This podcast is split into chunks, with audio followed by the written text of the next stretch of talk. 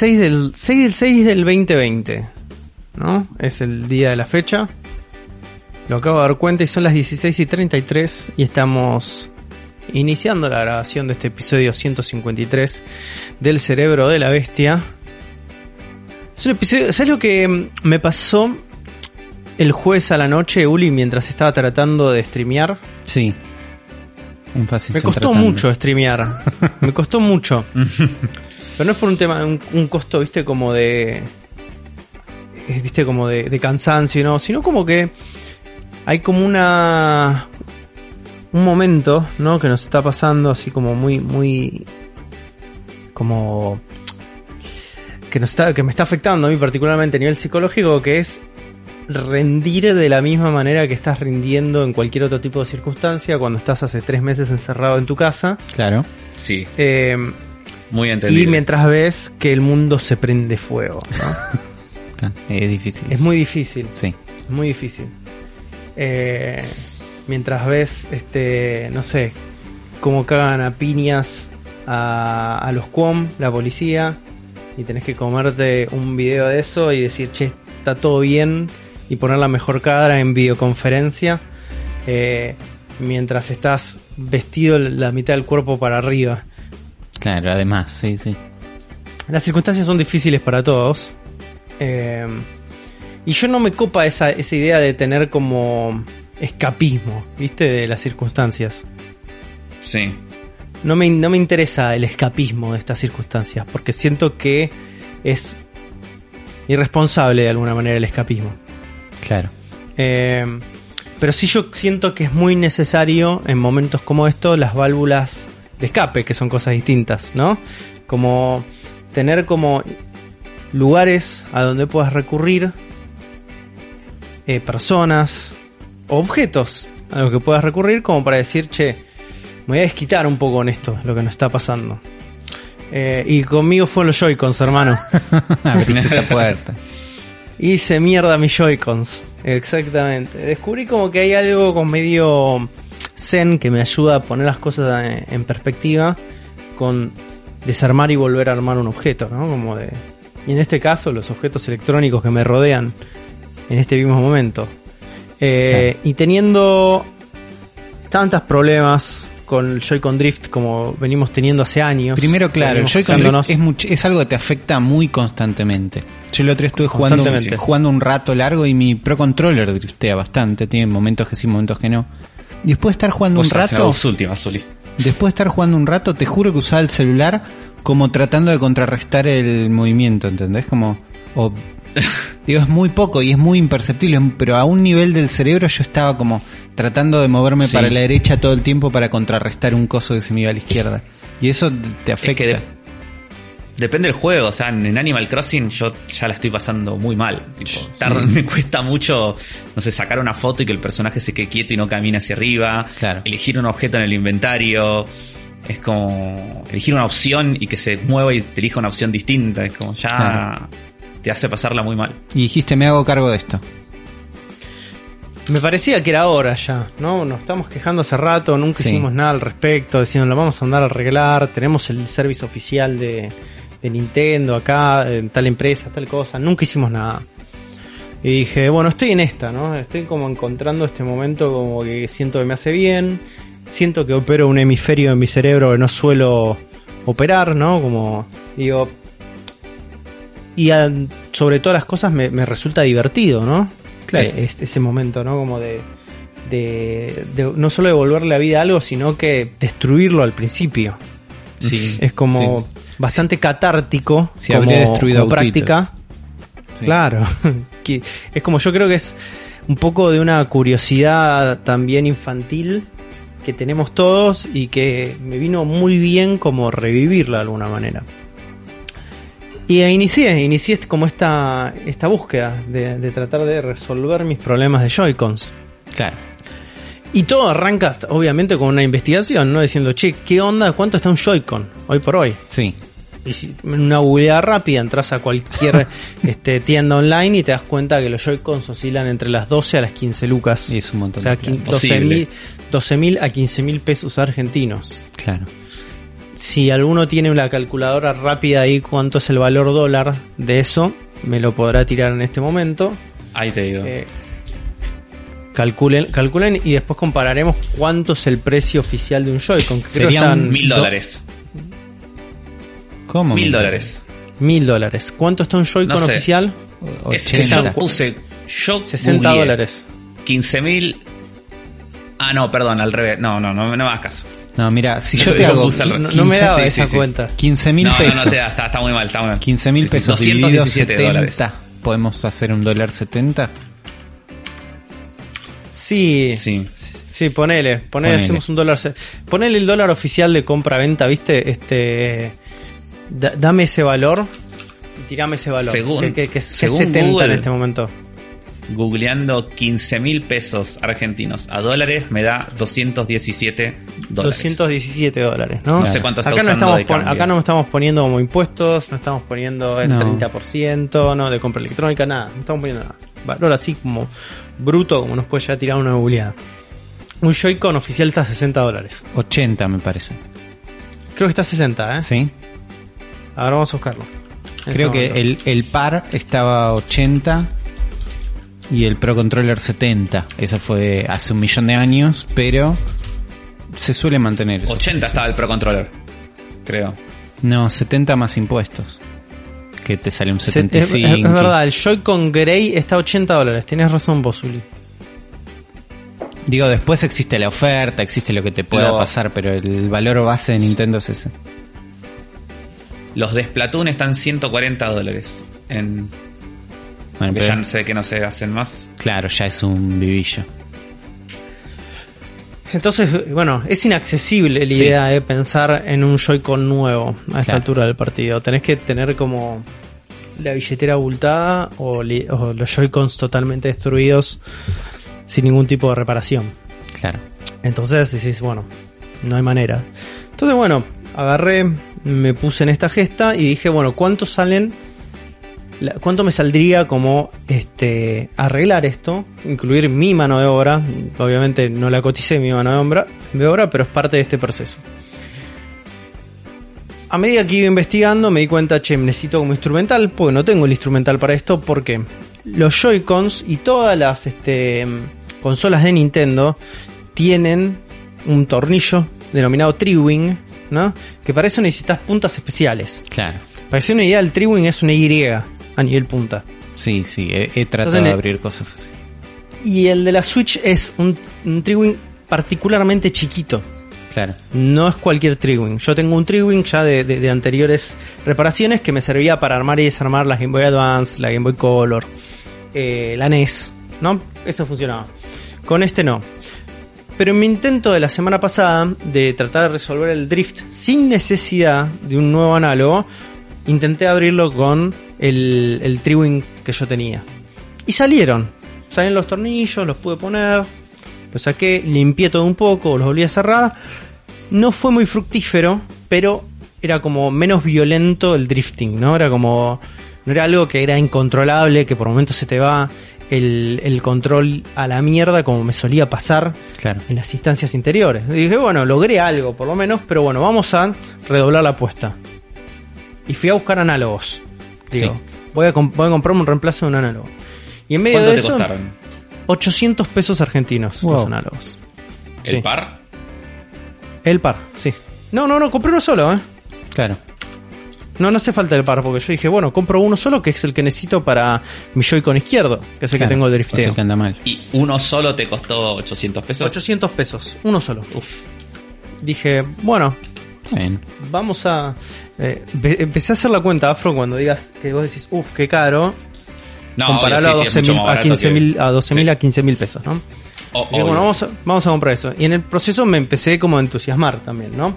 Digo, che, si ya que estoy haciendo esto, ¿por qué no le cambio las carcasas? Yo tengo las carcasas grises aburridas. Digo, vamos a comprar unas carcasas con botones nuevos. Entro al Mercado Libre, busco ahí también que puedo encontrar. Encuentro unos transparentes que a mí me gustaban. La idea de tener como un, dispositivo transparente con este, los colores de los este, botones muy parecidos al esquema de colores de la Super Nintendo. Y dije, en realidad Super Famicom, dije, dale, vamos para adelante. Calcúlale que eso me ha salido mil y pico de pesos, mil doscientos pesos, vamos a ponerle. Las no tengo la, cuenta exacta. Las tapitas, más los botones. Eh, pero qué pasa, no tengo los, no tengo las herramientas, no tengo el destornillador Triwing de este. Y eso es lo más caro de todo. Eso fue lo más caro de todo. Y sin eso no, ni lo intenten. ni No. intenten abrir sus Joy-Cons sin tener la herramienta adecuada. Eso oscila entre 800 a mil y pico de pesos, esos destornilladores. Hay unos de 800 que vienen con 25 millones de puntas, ¿no? Todas así intercambiables, todas muy facheras. Pero ninguna, ninguno de esos de 800 pesos te aseguraba que tenías el Triwing para Switch. La publicación que te lo aseguraba, que que decía, este es el que se usa para reparar Nintendo Switch, Sí. sí o sí, estaba pausada. Opa. Y decía, no lo tenemos más. Tuve que buscar, buscar, buscar por todos lados. Logro encontrar finalmente una aplicación que dice exactamente lo mismo y dice, no solo tenés las puntas para esto, sino vas a tener las puntas para Xbox, Xbox One, PlayStation 3, PlayStation 4 y otras y las otras cons- y consolas de Nintendo. Y dices, listo, esta es la publicación. 1300 pesos esos este, destornilladores. Y su madre". Mm, Digo, bueno, ya está claro. los voy a comprar igual. Digo, estoy involucrado en esta. En, en- en esta visión, la voy a cumplir. Bueno, un gasto más. Y a todo eso, y probablemente lo más ridículo de todos, son los tornillos. Claro. Porque, ¿qué pasa? ¿No puedes volver a usar los mismos? Ahí es, ahí es donde entra la, la- la gran dicotomía, Afro. Que la dicotomía la, es como una presión que me puse a mí mismo por mi propia estupidez. ¿Qué sucede? Cuando yo hice la primer limpieza del Joy-Con y abrí con el otro Triwing, que era un poquito más ancho, hice pelota a los tornillos, Afro. No. La muesca de los tornillos los reventé. Murió. No, obviamente no los iba a poder abrir. Compré las herramientas. Me llegan. Cuando trato de abrir toda la muesca rota, digo, no lo puedo abrir. No lo puedo abrir. Voy a tener que reemplazar estos tornillos eventualmente. ¿No? Cuatro tornillitos. No saben lo que son. Los tornillos Switch son mini. Los Triwing negros están 150 mangos. Cuatro tornillos, chicos. Chiquitos así, pero muy chiquitos. Decís, bueno, está bien. Compré 8. Ahí Por ya si tenés 300 mangos más. Ahí tenés. Dije, por si acaso, para tener repuesto. Ya tenía todas las herramientas. Entonces dije, bueno, voy a empezar a desarmar esto. Intento, no puedo sacar los tornillos. Tuve que pedir prestada una agujereadora. Comprar Uy, una uy, mecha. Uy, uy, uy. Comprar una mecha porque intenté todos los métodos posibles para tratar de sacarlo de la manera más diplomática. Eh, todos fallaron. Busco un video en YouTube y el chabón dice: Macho, taladro, eh. No lo dudes, taladro. y yo dije: Ay, queda la otra". gran fra- Pero. 130 pesos de una mecha muy chiquita. ¿No? Sumale ahí. 130 ¿Cuánto pesos, vamos? 130 pesos después, Sí. taladro de por medio, pude abrir los Joy-Cons. Los Joy-Cons totalmente abiertos, el mundo a mi disposición. Empieza el primer problema, ¿no?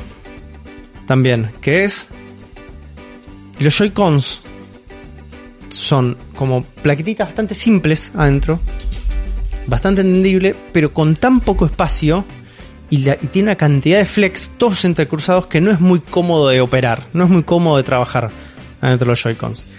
Eh, entonces, mi primer approach fue, voy a empezar con el Joy-Con derecho, porque es el que no tengo que cambiar en análogo, entonces probablemente sea más fácil. Claro, solo ¿Qué pasa? Era al revés. carcasa. Era al revés, chicos. Ah. El Joy-Con derecho es el más difícil. Es el que tiene el Es- Rumble también. ¿Viste la camarita? Tiene el sensor de movimiento, o sea, el motion controller, y tiene la cámara infrarroja. Ah. Tiene más cosas. Y el esquema de flex de los cablecitos, que son esos cablecitos como que, que son como finitos tipo cintas, es mucho más intrincado y da todo medio más la vuelta. Ah. Y dije, bueno, la puta, puta madre. Bueno, empiezo. Empiezo a desarmar. Desarmo todo. un tutorial bien iluminado? Encontré un tutorial bien iluminado que me sirvió un montón. Es de IGN. Bien. Explica todos los pasos muy bien. Muy bien. Y en el momento que empiezo a desarmarlo, digo, bueno, es momento de ponerlo en la nueva carcasa, ¿no? Y arranco a ponerlo en la nueva carcasa. Cuando empiezo a poner la nueva carcasa sale todo bien hasta el momento que tengo que empezar a poner los flex. Los flex son muy chiquitos y no tengo el instrumental para hacerlo. Mm. Entren 350 pesos más para comprarme las pinzas Bruselas. Las Bruselas son las pinzas de precisión. Son muy chiquitas. La compré ahí. Me las Una manteca con las pinzas Bruselas poner los flex, chicos. Una manteca. Entraban solas, viste, como una fiesta. Digo, bueno, ya está. Lo logré, esto es buenísimo, perfecto. Logro poner la primera plaqueta, todo prolijo, los flex bien puestos, los, los L y R, que es un flex por separado, todo muy prolijo, todo muy bien. ¿Qué pasa? El Joy-Con es un sándwich, para que se den una idea. Tenés un plástico inicial, donde están los botones, un plástico de base, donde están eh, el, trigger y el shoulder está sobre otro plástico por encima, ¿no? Que ese plástico sirve para posicionar la batería del Joy-Con, es el, el, contenedor de la batería, pero también contiene el, perdón, contiene el trigger, ese plástico, no el shoulder. El shoulder está sobre otro, sobre otro plástico. Entonces, para sacar ese, ese trigger del plástico, se necesita un nivel de sutileza, de cariño y de amor, pero al mismo tiempo de violencia que tenés miedo durante todo el proceso. Ah, Porque son. es. El trigger es dos plásticos a presión uno del otro con dos resortes muy chiquitos que no puedes perder. Mm. No los puedes perder. Y para sacarlos tenés que hacer palanca para sacarlos de una manera que no sea ni tan fuerte para no romper los plásticos, pero no muy débil para que no salgan. Mientras tenés que ejercer presión al plástico para no levantarlo de una manera que se rompa. Esa parte es traumática. Totalmente traumática. Yo le tengo mucho miedo a eso de, siempre hacer fuerza de más a las cosas y que se rompan, ¿viste? Cuando tenés que. Sí. Por suerte. entiendo.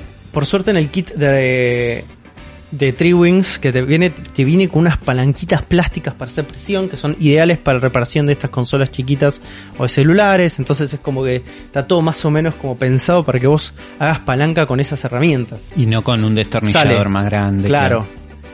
¿Qué pasa? Al momento donde yo empiezo a poner las piezas del Joy-Con derecho en el nuevo, en la nueva carcasa transparente, facherísima, eh, empieza a quedar todo ordenado y te das cuenta que lo que acabas de sacar, ese, ese eh, trigger que acabas de sacar, el RT que acabas de sacar, lo tenés que poner de vuelta. No. la precisión que necesitas para poner de vuelta no te ayuda ninguna herramienta, lo tenés que hacer con la mano. Claro. Y es ejercer presión sobre el plástico. A lo cual, cada vez que lo haces, los resortes salen disparados por toda la mm. habitación en la que estés. Ajá ese momento es caótico. Finalmente logré armar todo, dejé todo más o menos ordenadito, ya con las herramientas, los flex puestos. Cierro el Joy-Con derecho. Muy prolijo los botones, todo. El, el feel de los botones dije. Esto no es Nintendo, pero va a estar bien, va a zafar. no, cierro, no cierro con tornillos, ¿no? Obviamente, porque primero testear. Lo pongo en la Switch Acá, pasa algo. Lo saco. Lo pongo de vuelta. Mm. No, pasa algo. ¿Qué, pasa? No se escuchaba él. Claro. No se estaba sincronizando el momento de la activación dentro de la Switch. Oh. Inalámbrico funcionaba perfecto. El Rumble funcionaba perfecto. El Motion funcionaba perfecto. No me lo tomaba. Dije, no, conectaba localmente. No conectaba localmente. Dije, no puedo, no te puedo creer desarmar todo de vuelta. Volví a desarmar de vuelta el Todo este proceso de nuevo. todo este proceso de vuelta. Hasta el momento inicial. El momento inicial encima cuando dije, cuando vi lo que era, dije, me falta esto. ¿Qué es lo que me faltaba? Entre el plástico de base del Joy-Con hay toda una película de sticker negra que tiene como un alambrecito adentro. Que eso lo tenés que trasladar al Joy-Con nuevo. Porque de eso sale un flex que tenés Ah. que conectar también. Genero esa operación. En medio de la generación de esa operación, todos los botones se me van a la mierda.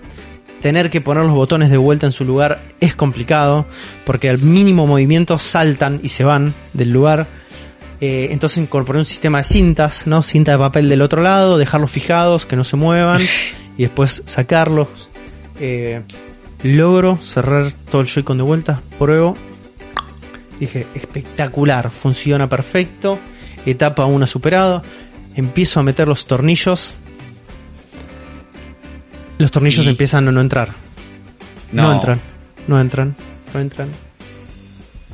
Descubro que no es el mejor plástico del mundo este. Claro. No es el mejor plástico, no es plástico calidad Nintendo. Y eso Claro. es algo que me va a perseguir por el resto del armado de estos Joy-Cons. ¿Qué pasa? El plástico este, eh, hay sectores donde tenés que romper el plástico y penetrarlo con el tornillo. Eso hace que algunos sectores del plástico se levanten que ya Mm. tenías atornillados. Después de mucho atornillar, desatornillar, atornillar, atornillar, todo quedó más o menos este, estabilizado. El Joy-Con anda perfecto, lo pruebo. Dije, ok, termino acá por hoy. Seis horas fueron esos. Un No. solo Joy-Con, seis horas en total. No de un solo día, fueron de varios días de tratar cosas. Tuve muchos problemas en el medio, ¿no? Tuve que darle con un taladro un Joy-Con, cosa que no debería ser normal. Eh, dejo todo por el día y digo, bueno, al día siguiente es momento de, de atreverme, ir con el Joy-Con izquierdo, ¿no? Que es el que era el realmente problemático. Lo abro, era todo tan fácil, el izquierdo. Estaba todo tan bien dispuesto, tenía todo mucho más lugar, los flex tenían más espacio, era todo como dije, ok, acá va a salir todo bien, tengo todo el instrumental. Saco el análogo viejo, meto el análogo nuevo, pruebo acá, pongo, pongo todos los flex, queda todo parejito, todo perfecto. Llega el momento de probar, lo pongo, Y no, no. Anda el análogo espectacular, digo, sí, vamos, Bien. sin drift, buenísimo. A ver, el D-pad no anda. Ay, Pero. No. Tan madre, cerca. que lo remil parió. A ver, el shoulder, no, no funciona. A ver, el trigger no funciona. Solo- El de la captura de pantalla, el menos, ninguno funciona. Digo, no me andan los Solo botones. anda el análogo. Solo anda el análogo. Desarmo todo de vuelta. Había un flex, un flex que no estaba del todo adentro, nada más. M- Un solo flex que hacía que no me ande ninguno de los botones. Digo, espectacular.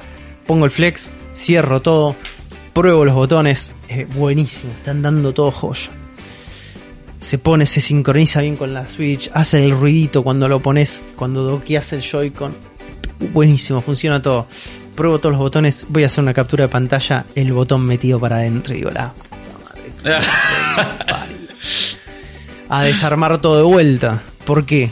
Para poder acomodar bien la goma, que es la goma eh, reactiva Del botón ese. del botón, está totalmente Sí. aplastada y movida. Tenés que levantar todo de vuelta. Entonces la precisión de esto es medio de relojero.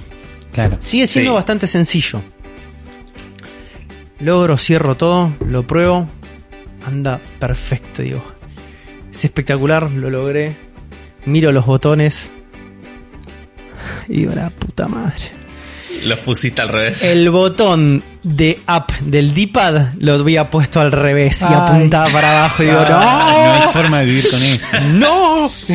Y eso es, eso es un, un coso. eh, Ah, un OCD que no lo vas a poder soportar. No, No se puede. Lo tuve que abrir de vuelta y acomodé los botones. Y sí. cerrado por última vez, puesto en el Joy-Con, funciona todo perfecto, quedaron muy muy lindos.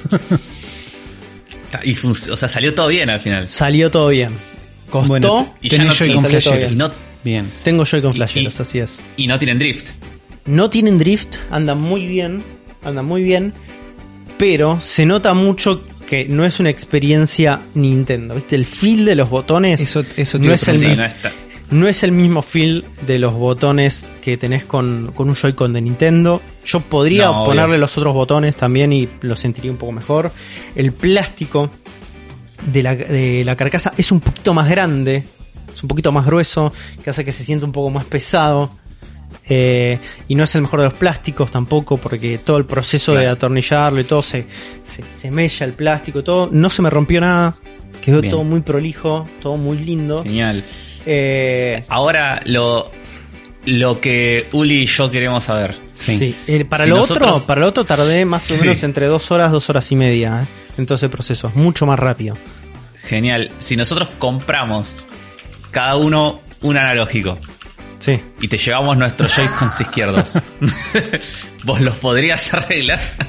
Yo se los arreglo, a cambio quiero chocolate o algo. No, No, obvio, pasa sí, que sí, sí. todo esto son, es. Va a haber- me haber imagino que esto es, pero- una, que es una paja, no sé qué, pero el riesgo altísimo que estás teniendo y ese miedo que hiciste, yo creo que lo aceptaría para un producto que está bajo mi mi propiedad, digamos, no lo haría en el de nadie. Yo, ¿entendés? Sin hacerlo y viéndolo de lejos, digo, ese miedo que sentís, por mi Joy-Cons lo banco, por el de otro no podría vivir con eso, me parece. Claro. Yo eh, me reanimé, por un lado, porque ya tengo otros Joy-Cons, ¿no? También es- Tengo los, claro, sí. Entonces, entonces dije, bueno, entre mandarlo a arreglar y este y tenerlo acá roto, eh, prefiero arreglarlo yo. Entonces lo arreglé yo, lo terminé arreglando yo. Eh, el, el aprendizaje de esto fue enorme, enorme. Claro. Vi bocha de videos y después mientras los arreglaba, ponele que eran las 10 y pico de la noche, yo todavía estaba ahí con las cositas, había playlists que seguían de gente haciendo moddings de Joy-Cons con forma de eh, control de GameCube, viste, como empecé a caer en ese agujero de conejo de, Claro, de del YouTube. mundo del modding mientras hacía eso porque me, me hacía compañía, ¿no? Como diciendo, esta gente sabe Estamos lo que yo estoy atravesando misma, en este momento. Pasaron por Después esto. lo ves con sus soldadores zarpados y todo eso y decís, bueno, está bien, Claro. me falta un montón. El auténtico así cualquiera. fue- para mí es muy satisfactorio, la verdad que me, me divierte mucho, me divirtió mucho todo el proceso a pesar de todos los problemas que tuve y todo eso, que me parece son problemas lógicos de una persona como por primera vez desarmando este un control y enfrentándose a ese mundo sin ningún tipo de formación profesional sobre eso, más que abrir consolas toda mi vida y mirar cómo son por dentro. Eh, y al final de todo esto, piensen que yo tuve que comprar un montón de herramientas para eso, pero el costo de todo esto fueron 4 mil pesos. Y tengo Claro. unos Joy-Cons nuevos. Con tapitas nuevas. O Con no tapitas nuevas. tapitas. Por eso Sí. me parece que una cosa es tener de un Joy-Con que anda mal a un Joy-Con que anda bien, pero las tapitas nuevas que son facheras le agregan un extra al proceso que lo hace Sí. más gratificante, me parece. Claro. Totalmente, Uli. Totalmente. Si, si no tuvieras que comprar las herramientas, por 2.300 pesos los sacás andando. Esos Joy-Cons que tenés ahí tirados que no querés usar, los sacás andando. Yo Mi lo recomendación Sí. es que no compren estas tapitas chinas. Está bien. Digo, no es, no es, es la, es la más difícil esa. Es más porque difícil, son- está bien. Sí, porque son esas carcasas como que son. Se notan que no son de calidad Nintendo y todo eso. Entonces ahí es como entra otra problemática, que es que te- se te dificulta todo un poco más. Claro. Sí, sí. Eh, si. Para tener como buenas carcasas, acá es muy difícil, probablemente afuera sea un poco más fácil. Pero lo que puedes hacer y lo que recomendaría yo es comprar eh, Joy-Cons rotos directamente y quedarse con la carcasa, ¿entendés? Que no funcionen, que todo eso, y querés hacer un cambio de carcasa, te compras uno roto. Claro. Debe haber. Me imagino que sí. Yo ahora estoy viendo mucho una publicación que es, te vienen los dos sticks con los destornilladores, con las pincitas, con el, ¿qué viene? Una pincita, una púa de guitarra que me imagino que te sirve para abrir el coso. Sí, la púa de guitarra, eso sí. Eh, el paxito entero, 3.200 pesos, vale. Claro. Opa. Yo lo compré más barato, ah, comprando todo por, por, Claro. eh, por separado. Eh, Sí. Yo terminé, No sé. yo lo que, com- lo que terminé comprando fue, por un lado el análogo a un vendedor, por otro lado las tapitas a otro vendedor, por otro vendedor las herramientas y los tornillos al mismo vendedor de, la, de las herramientas. Claro, esto viene Claro. sin tornillos, pero los tornillos vos porque los destruiste en el primer intento. Yo porque lo destruí, pero obvio, es como reparación one on one, siempre tener tornillos de más. Claro, Es así, y sí. siempre tener tornillos de más.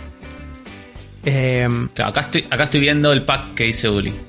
4.500 pesos. Yo vi dos Claro. packs. Hay uno más caro que en las reviews dice, che, me hizo mierda los tornillos, esto es una mierda, te odio. yo por Eh. cuatro mil pesos hice todo, chicos. Claro. 4.080 pesos.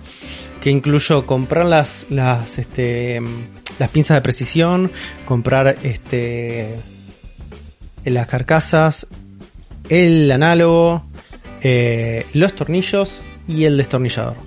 Todo porque fui comprando por publicaciones aparte. Muy- medio lita Claro. de Lazari, ¿no? Como ir moviéndose. Como me terminó, sí, sí, resul- sí, sí. me terminó resultando bastante. Pero pónganlo eso en comparación a que pagar 15 mil pesos por No, uno nuevo. No, y probablemente, viste, yo no sé qué puede llegar a pasar con esto. Por ahí en dos meses eh, empieza a fallar el análogo derecho. Dice, pum, es una posibilidad. Claro. Pero por lo pronto, la, más allá de la satisfacción de tener unos Joy-Cons nuevos, más allá de la satisfacción de eh, que sean facheros o de cuánto reduje el costo, la satisfacción fue hacer algo con, con mis propias manos, ¿no? Arreglarlo, tenerlo. Sí, un lindo proyectito. Es- exactamente, es un lindo proyecto y aparte es como el momento de la realización, ¿no? El momento de estar ahí operándolo y después tenerlo terminado y decir, che, lo logré yo con esto y es como, es bastante grato. Y es esa válvula de escape que estaba necesitando para lidiar un poco con, con toda la situación en la que Mm. estamos inmersos. Claro, Eh, Claro. y si tiene un poquito de interés sobre eso, yo se los recontra recomiendo, porque es terapéutico realmente. Es realmente terapéutico. Hay gente que no puede, hay gente que estas cosas las este, les da muchísima ansiedad, entonces no puede afrontar, pero a mí yo me di cuenta como que el miedo que le tenía es como era totalmente infundado. Es como se puede. Claro. Si yo puedo, cualquiera de ustedes puede, chicos. Es así. Está bien. Claro, a mí, lo, a mí lo que me pasa con estas cosas siempre es que yo soy muy, muy bruto, en general. Una persona como muy bruta, entonces como que todas estas cosas que requieren como mucha precisión, viste, es como que me cuesta mucho. No, no, sé si podría en ese momento. A mí me copa, es como- lo estoy pensando bastante. Mi, mi mayor problema es que lo que más me jode es el Pro Controller.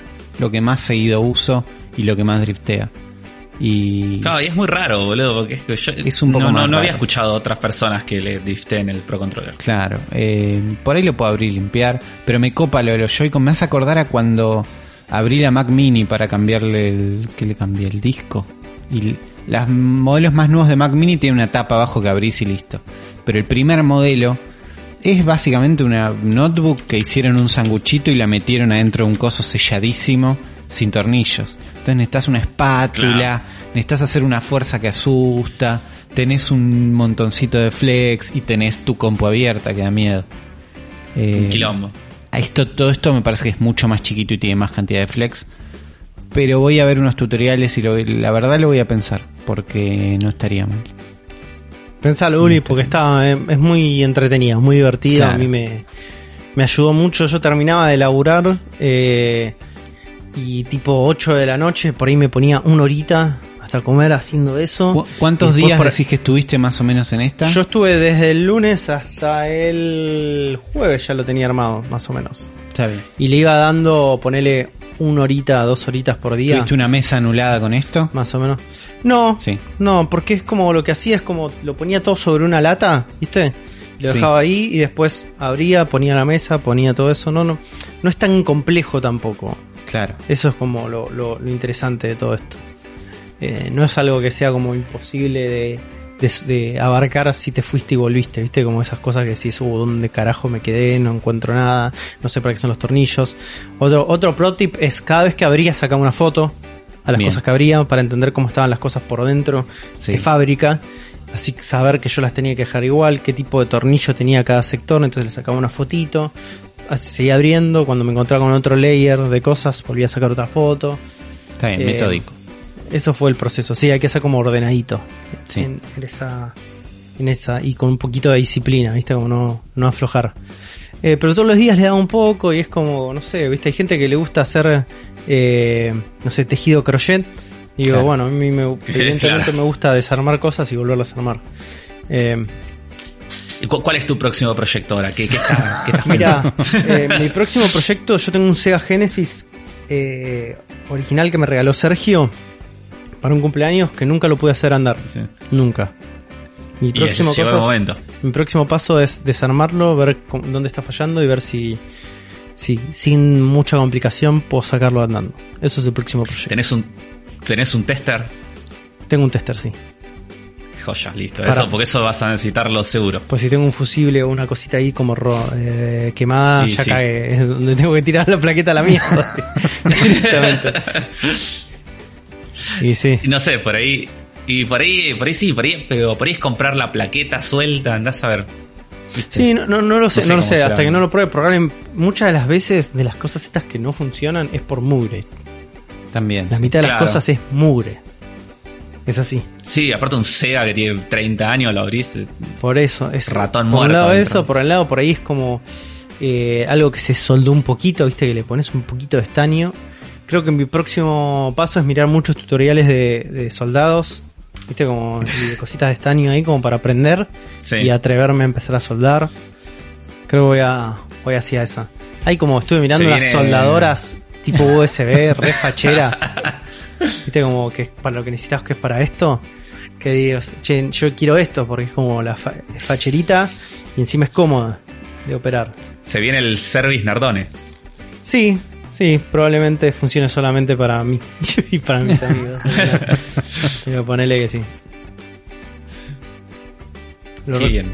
Eh, lo recomiendo mucho, la verdad que es como una experiencia que a veces es mejor este tipo de juegos porque lo vivís como un puzzle, ¿no?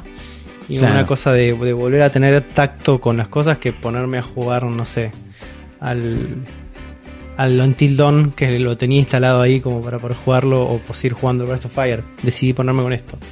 Y esta semana fue directamente, che, este va a ser mi juego esta semana. De esto voy a hablar en el cerebro. Eh. De esto voy a hablar en el cerebro y a esto voy a jugar. Y es, es muy divertido. Es muy divertido. Claro, también es clave saber que querer disfrutar el proceso. No es, me parece que no es algo para hacer si no tenés ganas de como, ¿entendés? Como no tengo ganas de hacer esto, pero lo hago para que los Joy-Con funcionen bien. No, tenés que tener ganas del proceso. Sí. Claro. Tenés que tener ganas de disfrutar eso, me parece. Sí, posta que sí, hay como tenés que tener como el mindset como diciendo, vas a hacer esto o vas a fallar, lo vas a tener que hacer tres, cuatro veces. Claro. Eh, y hasta que te salga bien.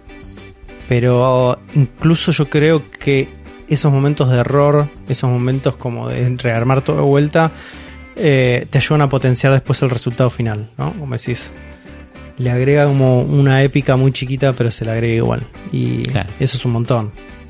Sí, está muy bien. Así que bueno, eso fue mi experiencia durante la semana eh, reparando mis Joy-Cons. Estuvo muy bien.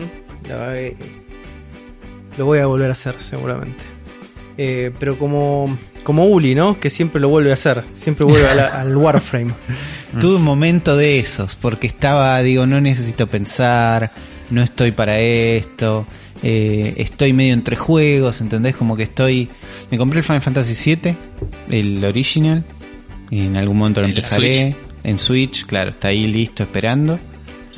Eh, pero no estaba para empezarlo ya, digo, no, quiero esperar, no tengo la Play enchufada, entonces no estaba para los DLC del Final 15. ¿Los compraste en la cuenta que compartís conmigo? Tengo una única cuenta, sí, sí, seguro lo tenés ahí. Listo, eh, gracias, Uli. estaba Animal Crossing como que entro a vender nabos y nada más, viste, como no estoy jugando tanto.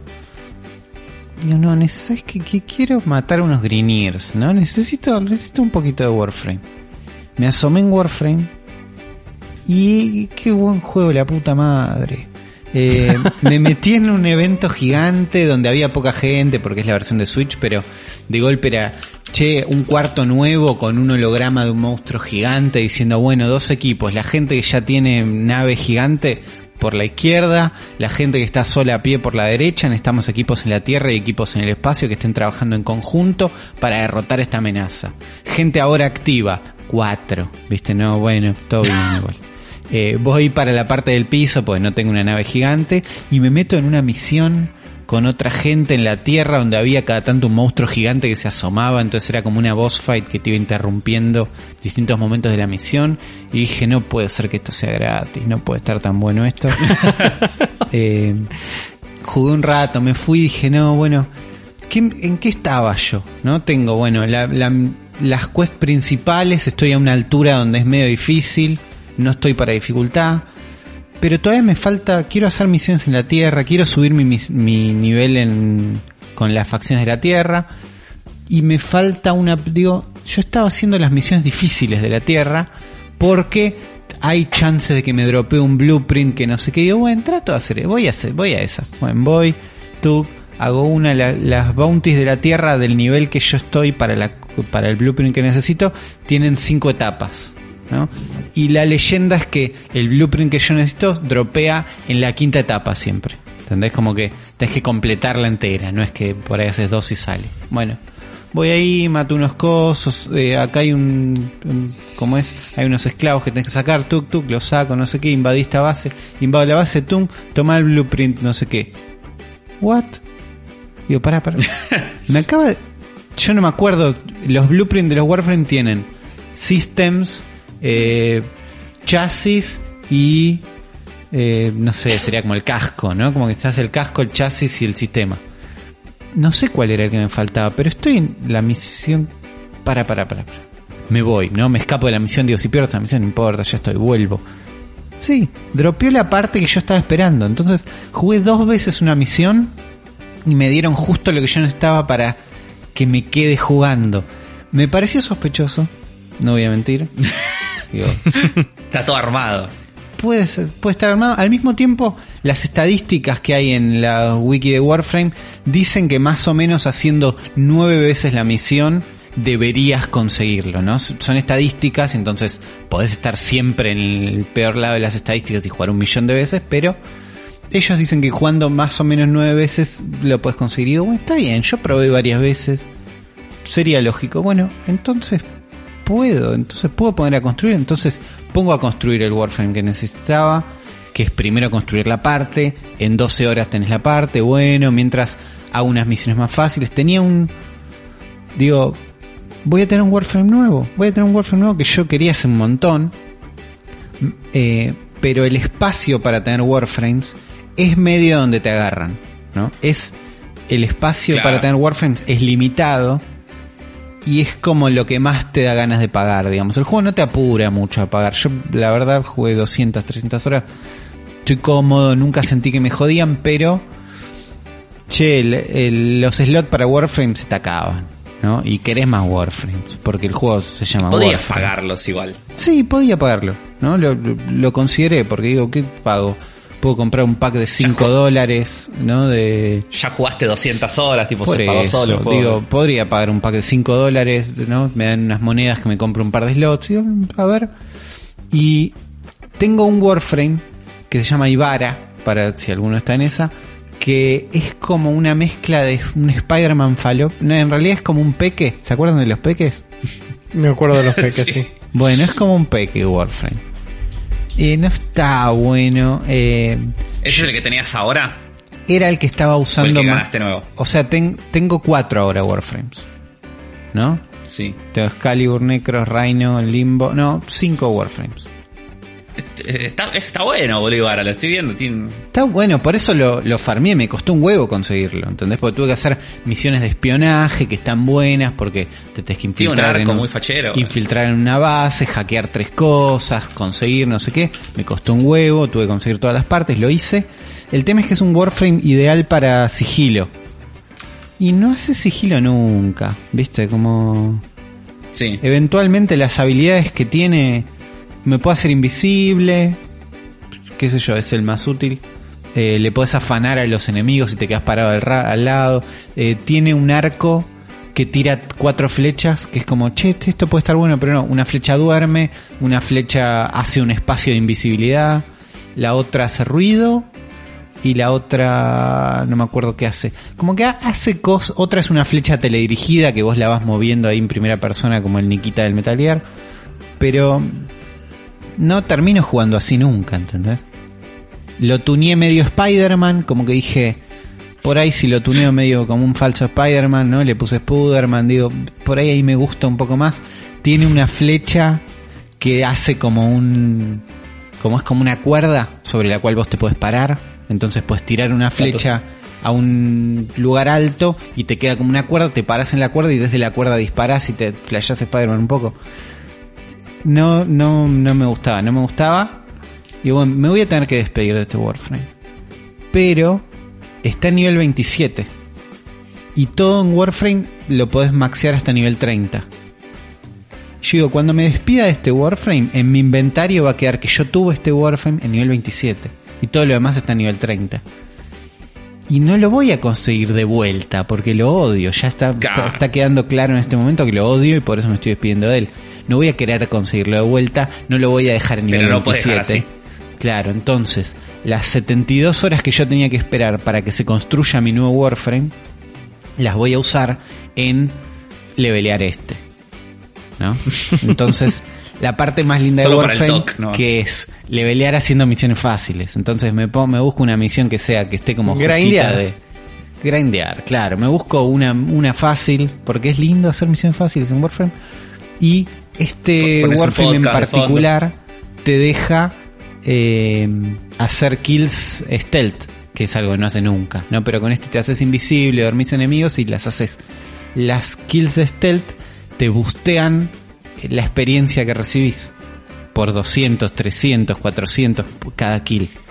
Entonces es un Warframe muy fácil de levelear. Entonces dije, che, estaba un poquito bueno. lo leveleé a nivel 30, lo dejé ir y conseguí mi nuevo Warframe.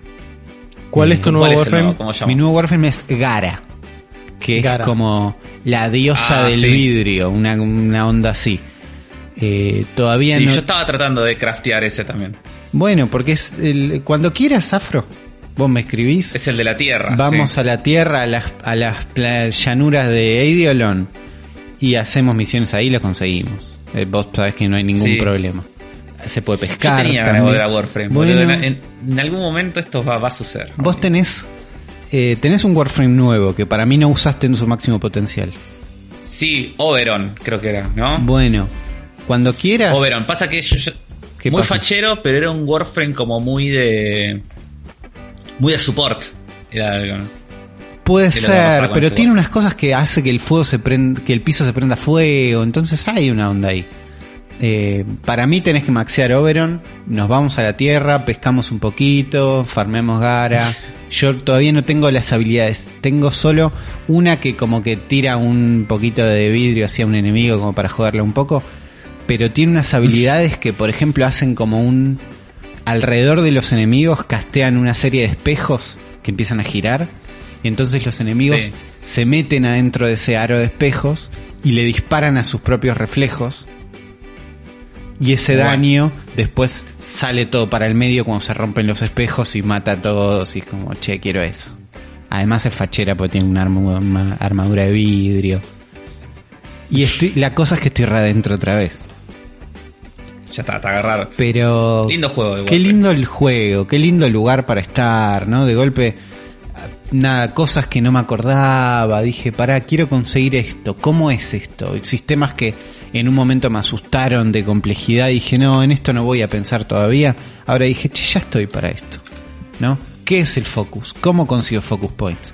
Y bueno, necesitas conseguir un lente que lo tenés que poner en el arma para que la experiencia extra se convierta en foco para la determinada escuela que elijas. Y digo, bueno, voy a tener que elegir una escuela, eventualmente. Elijo una escuela. O sea, donde querés meterte un poco, hay complejidad para ese lado. Eh, y me encontré con un juego hermoso que extrañaba y que también, si bien es inmensamente complejo, cuando decís, che, estoy para no pensar, tiene un lugarcito para vos. ¿Entendés? Decís, quiero, hoy quiero matar y quedarme en el mismo lugar. Bueno, tenés una misión de defensa que es para eso. Hoy quiero ir a matar a uno y salir rápido porque quiero ver las chances de conseguir no sé qué.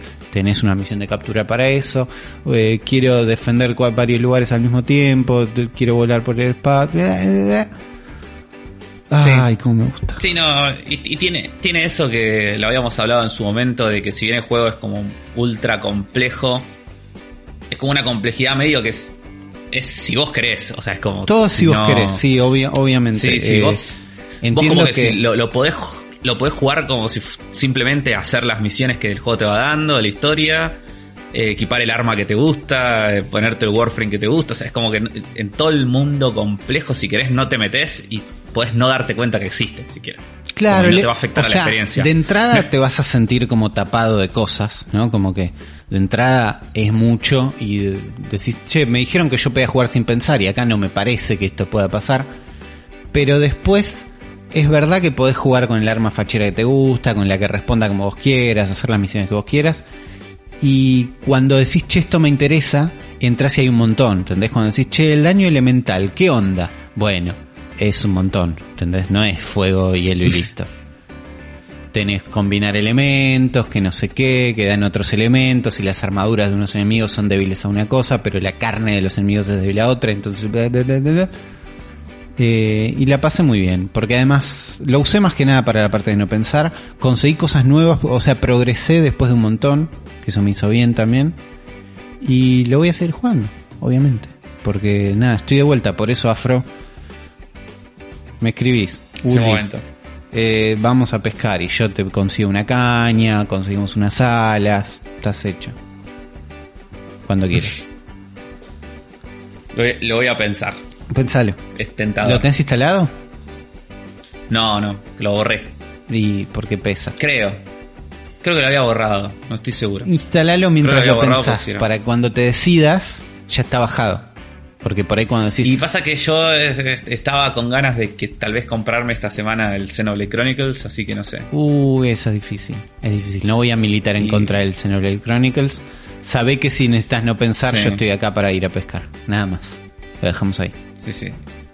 Así que bueno, no sé. ¿Vos en qué, anduviste, Afro, No, yo estuve jugando, estoy, estoy, obsesionado con el Divinity Original Sin 2. Bien. La verdad que no, no jugué casi más nada. Y la semana pasada le dije que iba a 20 horas, ahora voy 40. Bien, el doble. eh, no, terminé la. O sea, el juego vos arrancaste en una primera isla, la terminé. Estoy en la segunda isla, que sería el acto 2 del juego, y me puse a buscar y dije, how, long to beat, viste más o menos cuánto dura este juego, o por dónde voy. Y en, en teoría el juego tiene tres actos, y el acto que ya terminé es el 25% del juego y el acto 2 es el 50%. O sea, el acto 2 recién lo estoy arrancando. Así que queda mucho por delante. Pero nada, es un muy, lindo juego, la estoy pasando re bien. Está muy adictivo. Y, y sobre todo es un juego que garpa mucho en cuanto le empezás a agarrar la onda a ciertas cosas que tiene porque es, tiene esto muy de los RPGs clásicos viejos, de que vos vas a un lado y te cagan a palo. Y vos decís, ¿cómo puede ser esto? Y resulta que te cagan a palo porque no tenías que ir para ahí. como. Por ahí volvés a hacer la pelea como tres veces y decís, no puedo ser, no puedo no pasar esto. Y cuando agarrás y decís, bueno, no voy a ir por acá, voy a ir para otro lado y te vas a otro lado y de repente encontrás una quest y unos personajes y haces esa quest y de repente la puedes hacer y la hiciste y empezás a enganchar quest y pasaron cuatro horas y volvés a la pelea que no podías ganar y ahora lo cagás a palo porque ya estás súper equipado, estás más leveleado y, y se siente muy bien toda esa progresión. Eh, la historia está muy buena, los personajes, como la cantidad de quests que se van abriendo.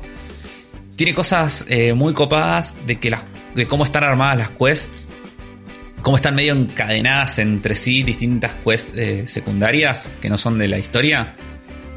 O sea, hablas con un personaje y te manda a hacer algo y después, a las, mucho después, de repente estás haciendo otra quest y medio lo que hiciste en la quest anterior te afecta porque algún personaje menciona algo que vos hiciste en otra quest o algún objeto que conseguiste por ahí y te ayuda a, a pasar más rápido, o, o incluso hay como objetivos que te dan medio, medio grandes, onda, bueno, tu objetivo es, no sé, salir de la isla, escaparte de esta isla, y tenés como muchas formas de hacerlo.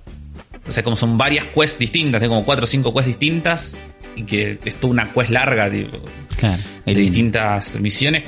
Claro que vos como que puedes seguir por el lado que seguís y cuando y de repente, no sé, conseguiste algo que te resirve para, para otra misión. Entonces es como... Es un juego que garpa mucho para, para meterse. Y es un juego para meterse, un juego para jugar en esta situación, me parece. Claro. ¿Sabes? Para jugar en cuarentena, donde realmente no tenés nada mejor que hacer. y como... Sí, es un juego como para sumergirte, ¿viste? Claro, Como, es para sumergirte. Le voy a dar duro. Sí, sí, sí, no es, no es un juego como para, para jugar casualmente, es un juego como para decir, le voy a meter. Entonces, eso hace que, que sea el momento ideal. Pero la estoy pasando muy bien, estoy jugando bastante a eso. Después estuve jugando eh, cuando tenía poco tiempo. Sigue jugando al DJ Max que les contaba la, una de las últimas veces. Estoy metiendo. Porque es, es un juego que me ayuda mucho. Eso y Animal Crossing son dos juegos que me ayudan como a descansar la cabeza. Claro. Animal Crossing porque es como que es todo muy. Sí, Tranquilo más bien y- repetitivo, ya sabes qué es lo que vas a hacer, no vas a tener que luchar sí. contra un dragón. Ya terminé de pagar mi casa Claro. por completo. Así que ya estoy medio en esa. Ahora estoy tipo decorando cosas que me gustan nomás. Estoy como muy chill en el Animal Crossing. Y este, y el DJ Max y los juegos musicales en general son juegos que me a mí me relajan mucho porque es como que son juegos donde no tenés que pensar. Claro. Es como lo abrís y te caen un millón de botones al mismo tiempo y, entonces, y estás como un bolu- como un loco así con todas las apretando un montón de botones y es como Sí, no sí, sé, pero en Zen. sentir Sí. claro en Zen es como que estás transportado a, a otro lugar donde solo apretás botones Está haces lo que te digan Es lindo, hay que tener. Yo eh, me meto en Tetris 99 para eso. sí viste es esa esa, esa como Como misma que, che, movida no, no sé para Eh, qué estoy y me juego unos Tetris 99. y- sí y después descubrí que entré tipo dije "Eh, voy a ver qué hay para jugar en el celular y descubrí que estaba gratis un juego que es pago que se llama Citus 2 Citus con Y con C C I C Y T U S Sí. y es un juego musical también Mm. Y es uno de los el Citus tanto el 1 como el 2 era, era como uno de los juegos musicales de celular exclusivo de celular como más conocidos Claro. y como más exitosos también. Eh, es un juego don- donde vos tenés el teléfono de costado en horizontal y hay una barra que sube y baja de la pantalla. O sea, va hasta abajo, rebota y vuelve a subir. Sí. Cuando llega hasta arriba, rebota y vuelve a bajar. O sea, hace eso. Al distintas velocidades según la velocidad de la canción. Y en el medio de la pantalla te empiezan a aparecer burbujitas de distintos colores que lo que dejas es tocarlas con los dedos. Y en el momento que la barra las atraviesa. Claro. Ese sería como el timing. Y hay distintas burbujas, hay unas que tocas, otras que tenés que deslizar el dedo haciendo una forma, otra que tenés que mantener apretado, ¿viste? Es como medio como el Losu. Eh, lo que tiene loco el Saitus, era, primero la banda sonora está muy buena, tiene un arte muy muy lindo, muy animesco y, y copado, es todo muy flashero. Se tiene todo el diseño gráfico muy cuidado también. Las canciones son todas medio de K-pop y electrónica, eh, K-rock, está, está muy buena la banda sonora. Pero principalmente eh, sobresalían porque tienen historia. ¿El La- juego va teniendo una historia? El juego tiene historia. El Saitus 1 la historia era medio rara porque se desbloqueaba, en realidad era como que vos podías no darle bola y después se te desbloqueaban como unos locks que podías entrar como a leerlos. Y es una historia medio de ciencia ficción, medio cyberpunk. Me gusta. Pero Estéticamente en el me 2 gusta. está. Sí, es muy lindo visualmente este juego. Medio Atlus, esa onda Sí. así. Todo súper estético y prolijo. Y el 2 tiene una forma de la historia que me pareció muy zarpada, o sea, muy interesante. El juego vos arrancás y tiene una intro anime increíble, que es espectacular. Y te cuenta tipo un mundo futurista donde hay como una internet re loca que está todo el mundo metido adentro, medio oasis en Ready Player One Sí. y que hay, hay tipo recitales virtuales adentro de esta red, entonces es- hay como un, hay un montón de DJs en este mundo que solamente se conocen, en- son famosos en esta internet. Y todo el juego está contado, o sea, los menús del juego están integrados dentro o sea, vos estás todo el tiempo como navegando en esta internet ficticia. Es como que lo estuvieras jugando en primera persona. Claro, entonces. Uy, resto hoy. Claro, entonces, ¿qué, claro, ¿qué tiene? Vos cada vez que pones las canciones te van apareciendo como si fueran eh, notificaciones, o sea, posteos en un foro ficticio. Sí. entonces, lo loco que tiene es que tipo, no sé, te dice una nueva canción, no sé, de DJ Neko, ponele.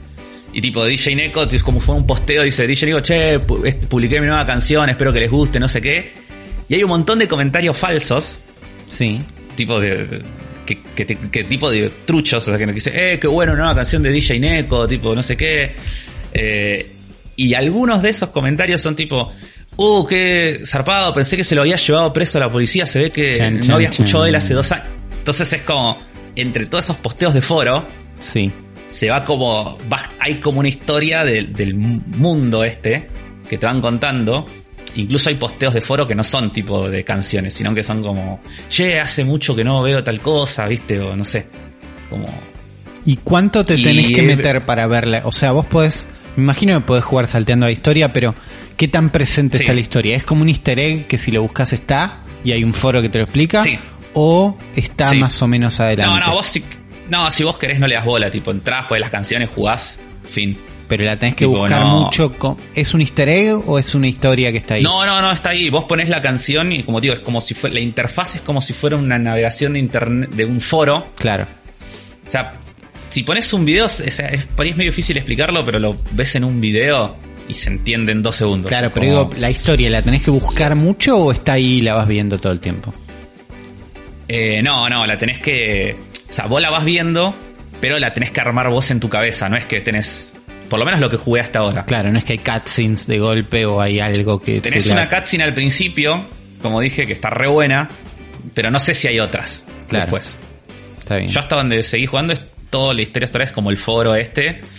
Y, y medio que vos vas leyendo si querés, si no querés no. Claro. Y, pero me pareció loco esto, como que está bueno cómo está hecho el foro y que encima en ese foro hay como mensajes truchos, o sea, de ficticios, y otros que son postas, o sea, no sé, los updates del juego. Sí, están ahí también. Uh, me gusta. como posteos del foro. Dame patch, ¿no? Eh. Sí, estoy. Claro, tipo, eh, y entonces es como, nada, me pareció que está, me pareció interesante cómo está todo integrado. Eh, Y necesariamente pues un juego musical, ¿entendés? Es como claro, no, no, pero te completa un poquito la experiencia, te le da una onda a la interfaz. Eh, ya estoy haciendo espacio en el teléfono. Y, estaba gratis, no sé si seguirá estando gratis. Acá el juego sale 2 dólares, creo. En, eh, iPhone me aparece gratis. No sé si después tendrá alguna compra interna que lo desbloquee o algo así. Eh, no. El 1 era el 1 es gratis y tiene DLC, o sea, tiene como microtransacciones. Claro, ahí, estoy viendo los expansion packs, pero no es que el 2 es pago. El 2 sale 2 dólares, creo, una cosa así. Pero ahora por la cuarentena, supongo que es, está de oferta gratis. Está bien. Sí, incluso cuando vos elegís la canción, tipo el menú de elegir la canción es como que vos elegís primero al, DJ o al artista que querés. Y después te aparece como una situación donde está como en todo un escenario, como en un recital. Sí. ¿Viste, que los coreanos levantan esos, esos cositos de colores, de brillantes? sí tipo un montón de gente levantando sus sticks y lo ves como al chabón al fondo y unas pantallas gigantes donde vos vas como scrolleando la canción que querés jugar en esas pantallas. Me gusta. Mientras adelante están. No, o sea, todo estético es muy zarpado. O sea, tiene un tratamiento visual eh, muy interesante. y si les gustan los juegos de, musicales, eh, es de lo mejor que hay para jugar en, celular. Claro. Bueno, voy a tener que hacer espacio en el teléfono porque no me dejó, pero me copó bastante. Sí, sí, está muy bueno. La verdad que lo, recomiendo mucho. Y las canciones están re buenas también. Buenísimo, no hay chance que me lo baje. Está bien. No hay chance. vamos a arrancar, vamos a eh, eh, cortar con esta intro y vamos a darle a todos la bienvenida a un nuevo episodio de El cerebro de la bestia.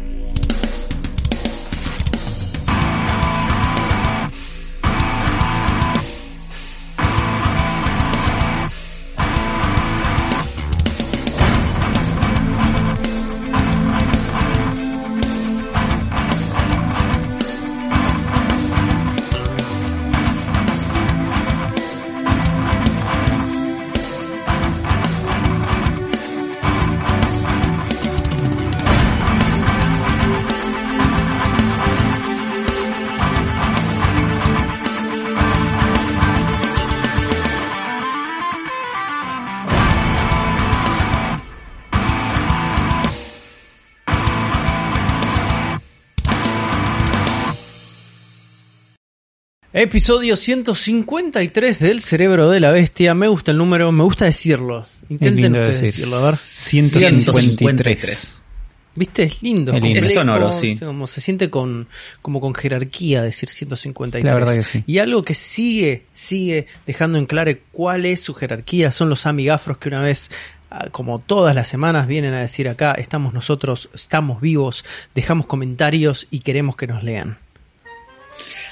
Sí, acá, están. Y como la semana pasada inauguramos este nuevo método que vamos a mantener, eh, tenemos en primer lugar los mensajes privados que nos mandaron los mejores amigafros de Instagram, que es la gente que ya ganó eh, este lugar tan especial, que tienen dos formas de entrar acá. Es, o la primera, eh, más fácil, que es nos colaboran con nosotros en Patreon o en Mercado Pago eso automáticamente lo suma a nuestra lista de mejores amigos.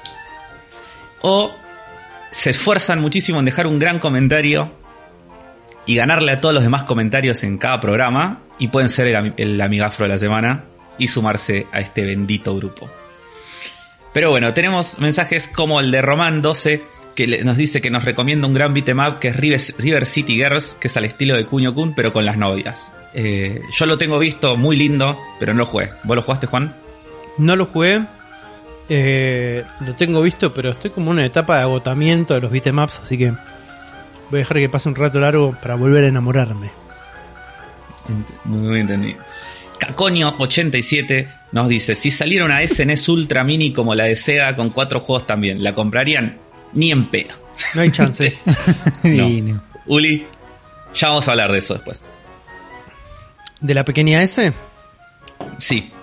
Ok, eh, hablaremos de la Manuel, ¿Le vamos a dedicar tiempo a la pequeña S? Está bien. y sí, sí, hay que dedicárselo. Manuel FSM nos dice, género de juegos favoritos, uno solo cada uno. Nada de tibiedades, por favor.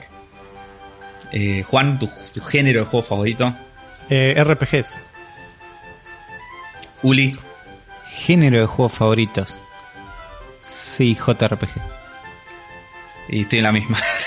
no, y porque si vas a elegir un género, digo, hay un montón de juegos que me gustan, pero yo iba a decir, ponele, pienso, Metal Gear, quiero espionaje, no sé qué, survival, y no voy a hablar de los Splinter Cell, me enrosco en una. Entonces, claro, por eso, porque te gusta Metal Gear, no es que te guste el género. Claro. Es como es eso, es muy difícil la pregunta. Pero hay patrones que son reconocibles. La mayoría de juegos que me gustan a mí o que tengo como ahí más arriba de todo lo demás suelen ser RPGs, JRPGs. Sí. Tenés también como juegos como, mm, no sé, los Mass Effects y bueno, flaco, son una mezcla de todo, ¿qué crees que te diga? Y sí, claro. Es así, ya, ya es tan difícil que ya no vemos géneros, chicos. y hoy en día está todo muy mezclado. Basta, es momento de derrocar los géneros.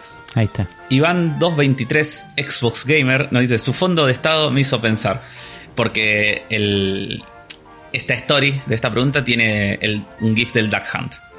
Mira. ¿Cómo no vuelve un periférico de armas para jugar? Y yo te digo, en la, en la Wii había. Estaba la pistola de la Wii. Que de hecho se llamaba Zapper también, ¿no? La de la Wii. Sí, yo la tuve. Era muy divertida para jugar al Link Crossbow Training. No era divertida para jugar Resident Evil 4. Dale, era para eso la pistola. Entonces, Pero sí, después no. El tema es que es difícil hacer un juego que esté a la altura de la pistola o una pistola que esté a la altura del juego. No sé, es mejor jugar con Gamepad. No le podemos ganar. ¿Estaba la pistola loca esta de los moves de PlayStation? Sí, pero hay un juego para usar. Que es como un rifle. No, no, en realidad teóricamente se puede jugar con cualquier FPS que se pudiera jugar con moves, porque, o sea, vos le metías el move ahí y era como que tenía el analógico, que te movías, todo. Sí, pero digo, la, de Wii era así, podías jugar recién el 4, pero era una experiencia de mierda. Podías jugar Call of Duty Modern Warfare, no sé cuál estaba en Wii, pero era una experiencia de mierda. El único que era divertido era, el Link Crossbow Training. era más divertido jugar con el Sí, porque estaban mal ubicados los botones para que estés en un arma. No, claro. no, se entregaban en la idea. Sí, pero podría volver. Sí, a mí me gustaría. mejor hecho. Darnillion nos dice que Uli nos cuente cuántos millones de calorías quemó con el fitness boxing. Eh, este mes la mitad que el mes pasado, pero la misma cantidad que el mes anterior, ¿entendés? Eh, o sea, la anomalía fue eh, mayo. Claro, en mayo quemé unas 7000 calorías más o menos, no me acuerdo ahora pues no lo tengo encima. Y en los otros meses hice 4000. Tipo, este, el mes pasado hice 4000 y el otro también. En general, totales de todo el tiempo, se los averiguo en un rato. Para el final de este programa lo van a mm. saber. Ok. Genial. Ramas a Salazar perdón, eh, que... 4000 calorías en, es mucho poco.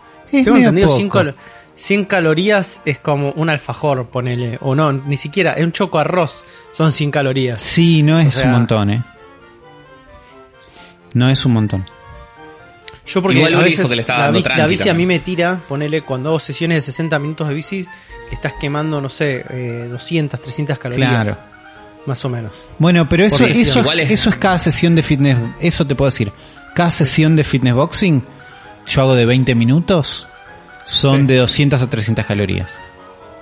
A ver, vamos a ver qué dice mi Google Fit, ya te digo, ¿eh? Mi Google Fit dice... Eh, siempre es mucho más fácil adquirir calorías que quemarlas. siempre las medialunas te ganan, claro. Eh, ya les digo, ¿eh? diario, ayer cuánto hice. Uf, está medio colgada la AP. No, no quiere funcionar. Está, pero no, no, no, me está tirando la información que yo quiero. Que es el, la grilla, pues me aparece el, todo el calendario. Y yo quiero ver el calendario, acá está. Esto es lo que yo quiero ver. Ahí está. Sí, eh, un poco más incluso, les diría, ¿eh? entre 400 y 500 calorías por sesión. Está bien, yo 60 minutos. 60 minutos, claro. Yo 60 minutos, sí. Caso es el doble de lo que hace, más del doble de lo que hace Uli. De 20 minutos haces vos, ¿no, Uli? Yo 20 minutos. A veces más, a veces menos, no es exacto, pero sí. Haces el triple de lo que hace Uli. Ahí está. Sí, hago el triple. Eh, bueno, esto es el cerebro fitness. Eh, espero que les haya gustado. Los músculos de la bestia. Eh, Rama Salazar dice que acaba de escuchar la intro del episodio anterior y ya estoy gatillando el Minecraft de Afro. Y ahora voy a hablar en un segundo del Minecraft. eh, Juan Dylan dice nada que ver, pero nada que ver con Nintendo, pero amaría una cartuchera de Monkey Island. Los amo. Bueno. Y no sé, quizás algún día se puedan expandir, no sé qué dice Juan, a salir de Nintendo. Está difícil. Está muy difícil. Me van a tener que pagar mucha más plata. tu contrato solamente especifica mi contrato especifica solamente juegos de Nintendo. Eh, si quieren tener una cartuchera de, en formato de CDs. El CD de la bestia. El CD de la bestia puede llegar a suceder. Eh, no nos faltan financistas para que eso suceda. Sí, después tenemos comentarios en YouTube que voy a leer un par Marcelo Vizcarra Audition dice, necesito ya la guía definitiva de Super Nintendo, por favor. Los escucho hace unos 5 o 6 capítulos los findes y la verdad que está muy bueno el podcast. Saludos. Saludos para eh, vos. Bueno, se viene, gracias ¿eh? por sumarte, Marcelo. y nada, va a pasar, sí. sí va a venir en algún momento. Eh, después, Fer Carrizo dice, buenísimo episodio, genios. Estaba escuchando el podcast de hoy y fui a ver la consola revolucionaria de Sega, la verdad es que me parece un robo apelando a la nostalgia. Además no entiendo por qué uno compraría dicha consola si puede emular todos los juegos del celular. Inclusive muchos están gratis en el App Store y de forma legal. Ojalá a la gran Sega le vaya súper bien en ventas y pongan guita para su non Shining Force. Saludos de codo. Ya vamos a hablar de esto también en su momento. Y este es el mensaje que quería leer porque Fede Huerta nos dice que muy buen episodio. Recién fui a comprar el Minecraft Dungeons en el store de Nintendo Argentina y ya no está. Lo sacaran del store directamente. El precio era ridículo, espero que vuelva. Y nos da un update después que dice, update, volvió a la store argentina pero a 1360. ¿Cómo no aproveché esos 250 pesos? Ah, o sea que el precio de estaba data entry. Claro, estaba mal. Así que bueno, ¿eh? feliz. Ahí estoy viendo, 1300 pesos, 2000 la edición héroe. Tiene razón. Tiene razón, sí, yo lo fui a buscar también y Así que si son de los que se lo compraron esos primeros días, felicidades. Gol, Le ganaron el sistema. ya está, nos, vimos Minecraft Dungeon, no, no, lo voy a jugar jamás. Bueno, este no llegaste, Uli, ¿no? No, no, y a este precio no, me interesa lo más mínimo. No, y a este precio la verdad que ya es otra cosa. Toda plata que se va a, a este precio a este precio buscalo, miralo, mira reviews, mira, mira gameplays y fíjate si te para que, se, para que se den una idea también, las tiendas, eh, algunas tiendas, que no voy a dar nombre, eh, en Argentina están vendiendo el Xenoblade Chronicles Definitive Edition a casi 8 mil pesos. No, imposible. Casi, sale, a, sale a, a 8.200 pesos, cuando la versión digital, está a 3.640. Sí, sale el digital. Ya fue. Adiós cartuchos. Qué Los quise mucho, pero no se puede. No se puede sostener esto. No se puede sostener ese modelo. Igual yo, permitan, permítanme el, el exaeructo que voy a tener acá, pero me parece ese precio es incluso un poco criminal. Y no te dan los números, boludo. No sé. O sea, no. A ver, 60 dólares por. ¿Cuánto está el dólar? Es que es lo mismo antes. no, ni siquiera, ni siquiera. Excusarlo, ni siquiera que hagas el dólar a 100. Si haces el dólar a 100, tampoco te da. Claro. Si haces el dólar a 100, te da 6 mil pesos. Bueno. Es como, no. Es que esos precios también. Criminal. Sí, pero es lo que te lleva. lo que me imagino es que buscaron. Tipo, si yo lo busco en Mercado Libre, ¿no?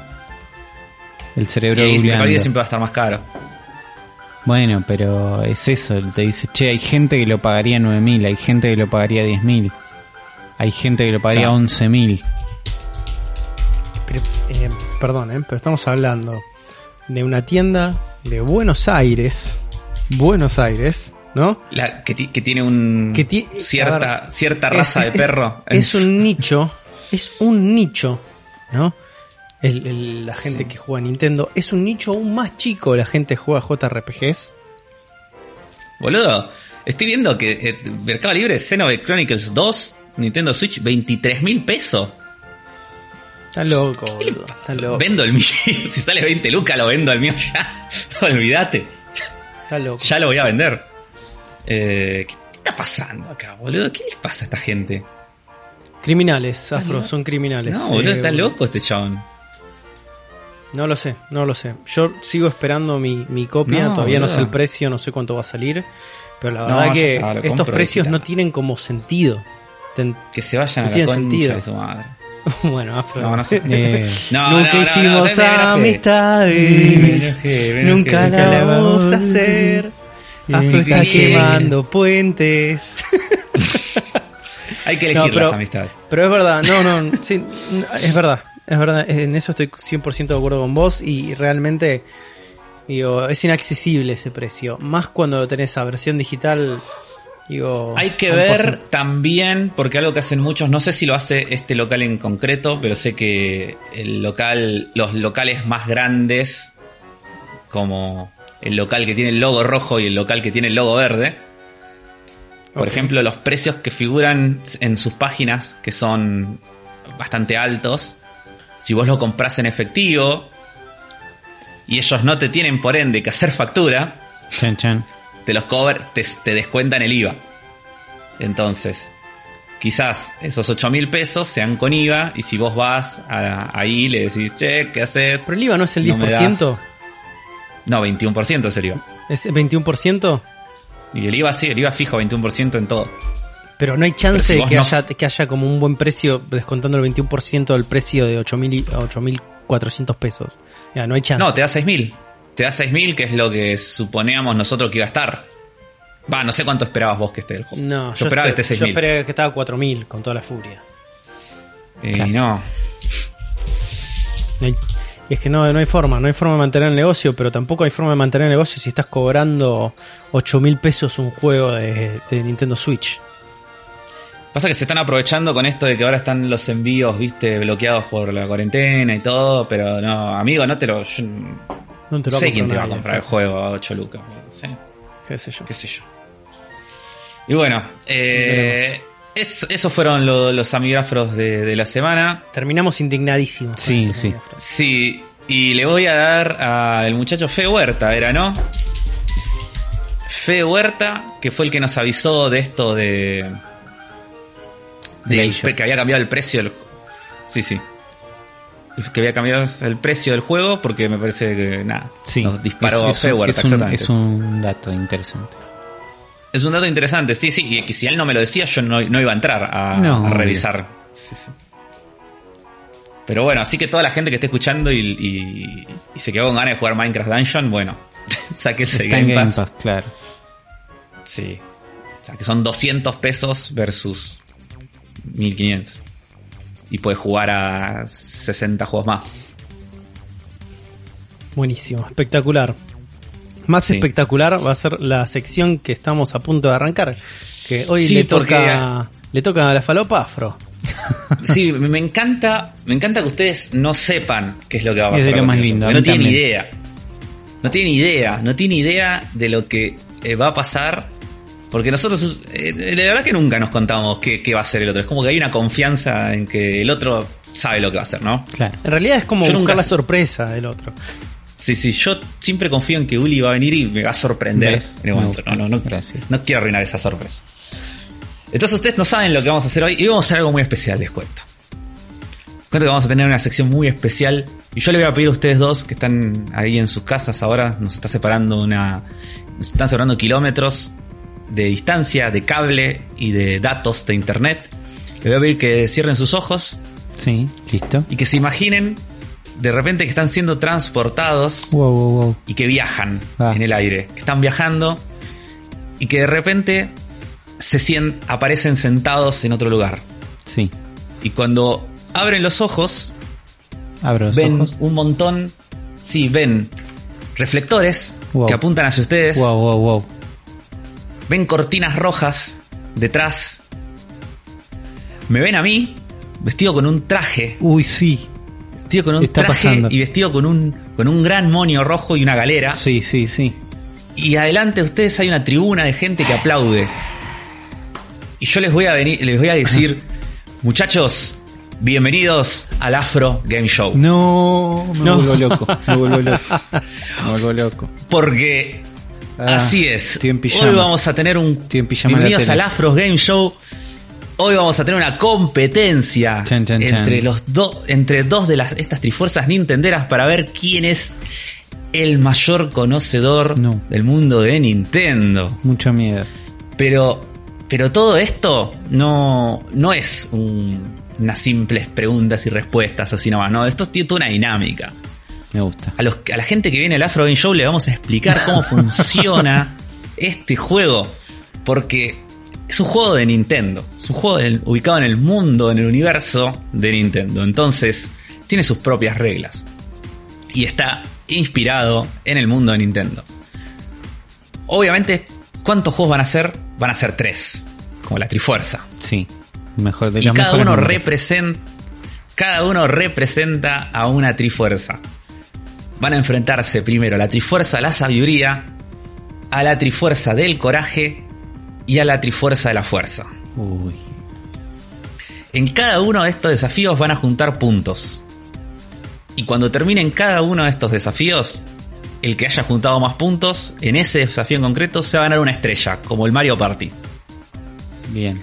Y cuando lleguemos al final, uno va a decir, bueno, va a ganar el que más estrellas tiene, ¿no?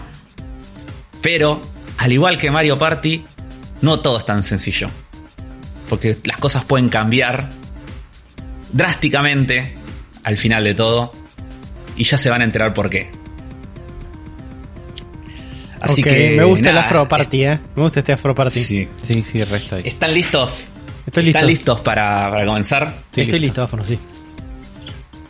Bueno, prohibido googlear, obviamente. Obviamente. No los quiero, yo no los, no los puedo ver, pero voy a confiar en este sistema de honor. que Gracias por confiar.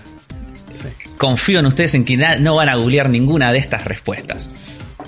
No te prometo Eh, nada, el- pero haré el todo, te lo juro que lo intentaré. Vamos a escuchar. Si usted, si yo escucho de repente un sé que está pasando algo raro. Vamos a arrancar con la Trifuerza de la Sabiduría. Y en este juego van a tener que demostrar sus conocimientos sobre las franquicias de Nintendo. Uy, uy, uy. Yo tengo en mis manos seis tarjetas. Sí. cada una con el nombre de una franquicia de Nintendo. Por turnos van a tener que ir escogiendo una y dentro de cada tarjeta hay tres preguntas de creciente dificultad. Cada respuesta le suma un punto. Estas preguntas son solo sobre el contenido de los juegos, o sea que no va a haber preguntas sobre qué año se lanzó, quién lo hizo, en qué consola. Es pura y exclusivamente del contenido que tienen estos juegos. La tercera pregunta de cada tarjeta, como es la más difícil, ustedes pueden optar porque les dé opciones, si no la sacan de una. Pero si yo les doy opciones, van a recibir solo medio punto por la respuesta correcta. Ok. Así que ¿Y es una pregunta, es una pregunta cada uno o nosotros tenemos que responder los dos la misma pregunta? Y que no, es una franquicia cada uno. Ah, ok. Es una tarjeta cada uno. Listo. Y en el momento en que respondan, eh, o sea, yo le voy a hacer las tres preguntas y vamos a ver cuántos puntos juntan en esas tres preguntas. y después arrancas vos, Juan, por ejemplo, responde esas tres preguntas, después pasa Uli, él responde tres, vas a vos y así.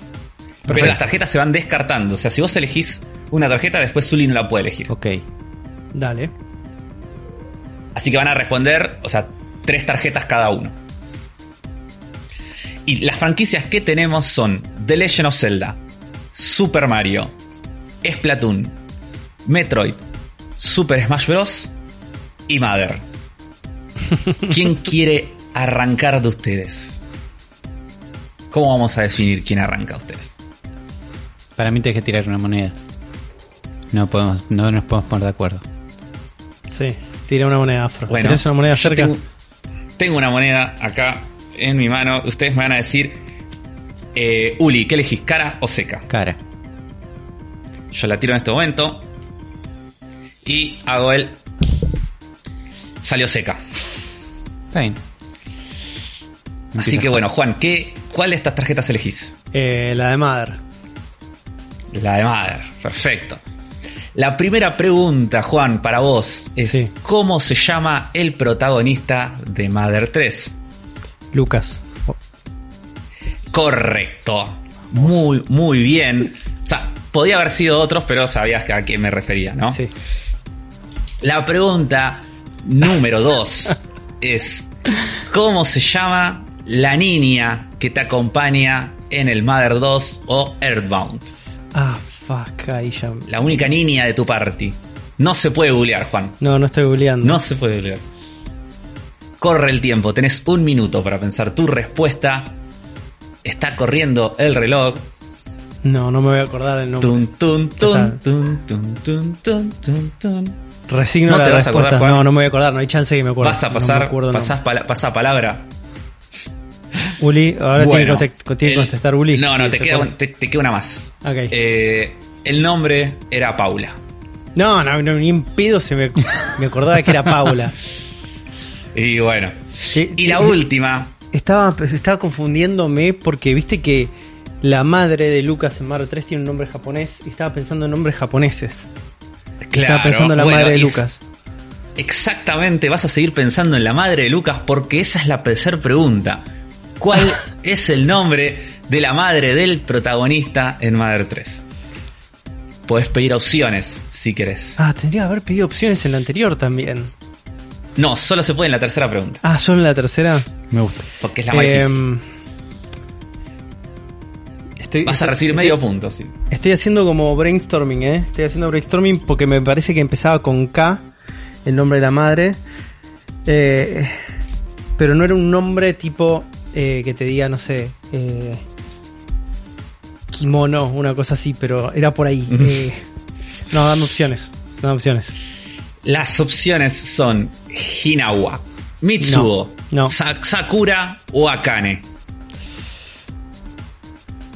No, me estoy confundiendo. La que era con K era la, la princesa. ¿Cómo era la madre? Ah, tenés las opciones, Juan. Te, repetime las opciones, por favor. Hinawa. Mitsuo. Hinawa. Hinawa. Hinawa. ¿Es, tu ¿Es tu respuesta final, Juan? Es mi respuesta final, es Hinawa. ¿Estás muy seguro que es Hinawa, Estoy segurísimo que es Hinawa. ¿Tu respuesta, Juan? Sí. Tu respuesta es correcta. Vamos. Vamos. ¿Cómo se llamaba la princesa? ¿Cómo se llamaba la princesa? William Afro, ¿cómo se llama? Que era con K. La princesa de, era con K, 3. Sí. Que era la chica protagonista, que era la, que estaba dentro de la Kumatora. Vera, ¿viste que era con K y era un nombre japonés? Sí, sí. Y bueno, es la, la confusión. Uli. Acá estoy. Si querés te repito cuáles eran los juegos que están disponibles. No, no, estoy, estoy. Vamos. ¿Qué es aquí? ¿Un punto y medio? Tenés un punto y medio. Un punto y medio. Ok. Vamos con Mario. Bien, a lo seguro. Sí. Uli, la primera pregunta para vos. ¿Qué animal es la Kitu? Terrible. Terrible, estoy frito. No, es la fácil, Uli. Es muy tortuga. fácil, Uli. te- Es muy fácil. La gente en sus casas está, está diciendo, no, Uli, ¿cómo puede ser? Pobre Laquito, lo requiere muy todo. fácil es esto. una tortuguita.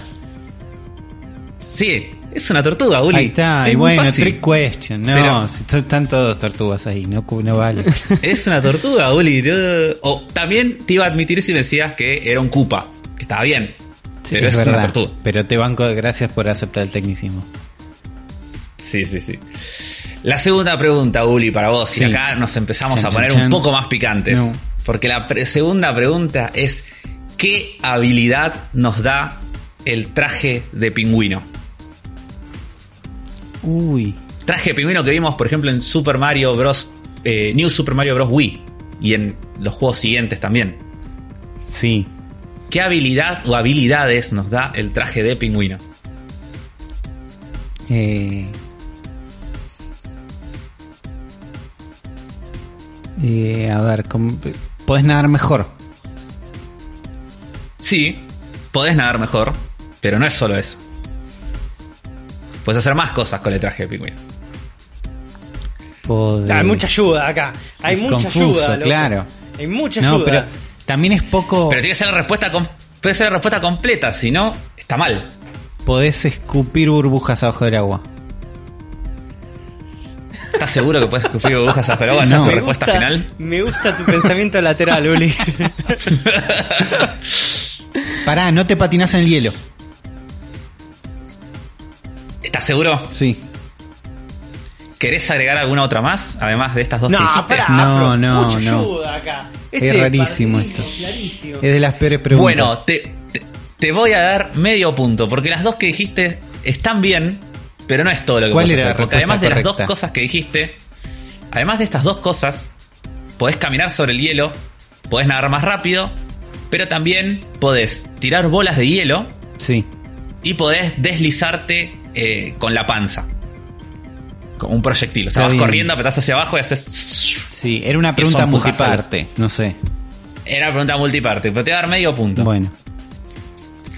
Y la última pregunta, recordá que en esta sí podés pedir opciones, Sí. pero te van a dar solo medio punto, es ¿cómo se llama la Brudal? Que no sé si te acordás lo que eran los Brudals, Sí, eran lo, los lo peor villanos, del Odyssey. sí, femenina de Mario Odyssey. ¿Hay una sola? Eh, opciones. Una sola era mujer. Las opciones son Marion, Harriet, Luna o Bunny. Te las repito, Uli. Sí. Marion, Harriet, Luna o Bunny. Sería buenísimo que llame Mario. ¿Cuál, ¿Cuál de estas opciones era el nombre de la coneja, una de las villanas de Super Mario Odyssey? La única integrante femenina de este grupo de villanos. Según Uli, lo peor del juego. Ay, estoy entre dos. Estás entre dos, Uli. ¿Entre cuáles estás? Pasa que una está te- teñida por lo que odio a estos personajes. Que es que los odio tanto que para mí son tan malos que uno podría llamarse Bunny. Pero voy a ir por Marion. ¿Es tu respuesta final, Uli? Sí. Uli, tu respuesta final es Marion.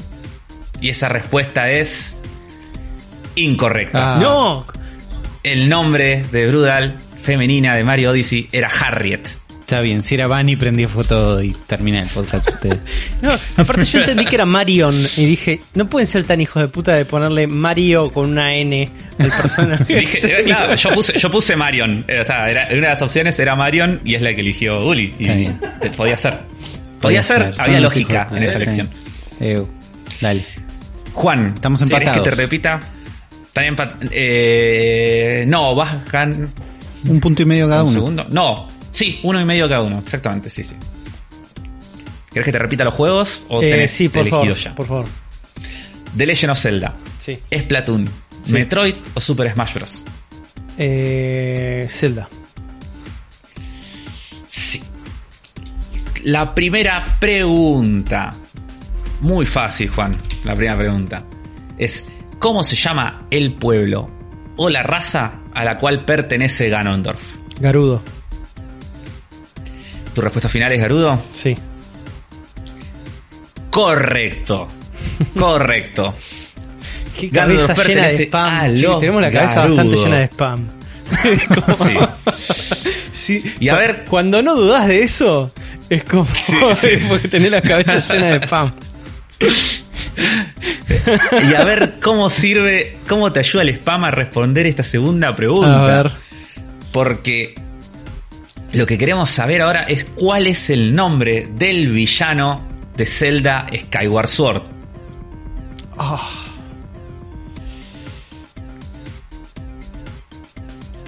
¿Cuál es el nombre del villano de Zelda Skyward Sword?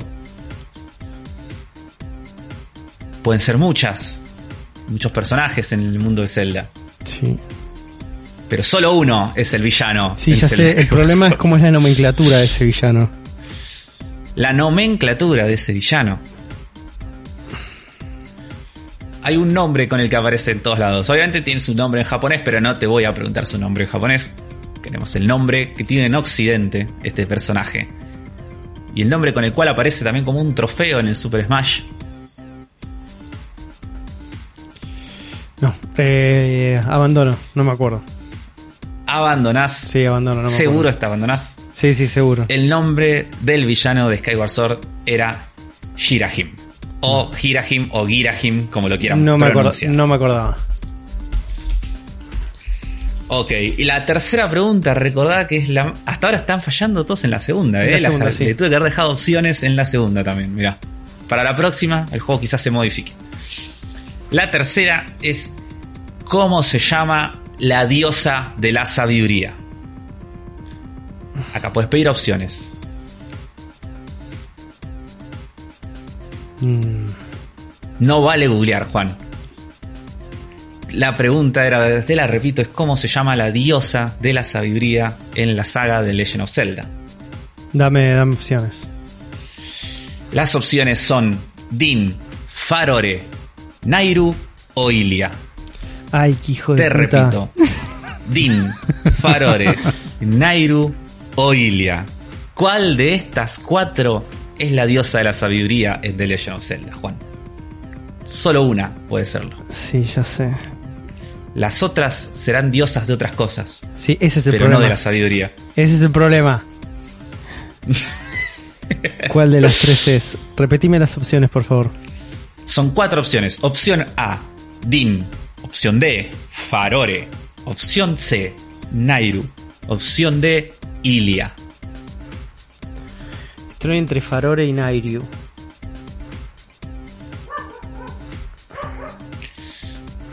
Porque estoy seguro que esas dos son diosas de algo, pero no, no sé cuál es cuál.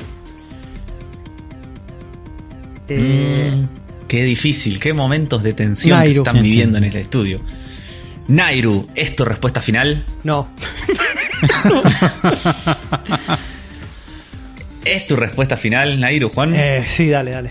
¿Vas a cambiar? No, dale, vamos con Nairu. Nairu, entonces, es la respuesta de Juan. Y la respuesta es... Correcta. Muy bien. Nairu es la diosa de la sabiduría. Farore las otras también son diosas. Farore es la. Las otras son las tres diosas. Din, Sí. Farore y Nairu son las, las diosas. Eh, no tengo acá. Farore creo que es la diosa del coraje y Din es la diosa de la fuerza. Porque estaba Eh, seguro. Creo. O sea, Nairu Farore sabía que eran seguros. Lo que no sabía Claro. es cuál es Yo cuál. a decir Farore. problema. Sí, ahí te digo. Eh, Din es la diosa del poder, Farore es la diosa del valor, del valor y Nairu es la diosa de la sabiduría. Ilia es la diosa de los ilianos. Ah. No tenía ese dato. Eh, bueno. ¿Quién, eh, Uli, qué juego vas a elegir? ¿Qué juegos nos quedan? Splatoon, Metroid y Super Smash Bros. Chan, chan, chan. Vamos con Metroid. Cuánta fe te tenés con Metroid, Uli. No, no sabes. Cuánta fe. Ojalá la fe rinda sus frutos, porque la primera pregunta es cómo, cómo se llama el antagonista principal de la saga Metroid. Porque no elegí Metroid.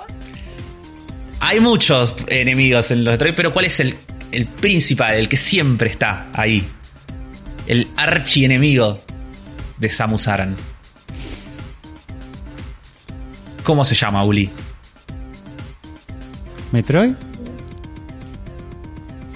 Mm, ¿Estás seguro que es Metroid? No, No. para, boludo. Acá hay mucho. ¿Estás, estás seguro que es Metroid? No, yo le estoy no, ya preguntando. está, estoy seguro. Bueno, Uli, Igual- tu seguri- la seguridad mató al gato porque tu respuesta es incorrecta. El nombre del antagonista de la saga Metroid es Ridley. Uy, sí.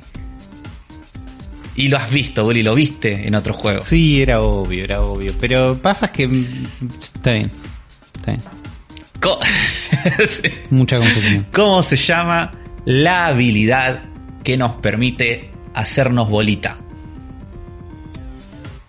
¿Cómo se llama la habilidad, esta habilidad tan famosa que le permite a Samus Aran transformarse en una bolita? Morphing Ball.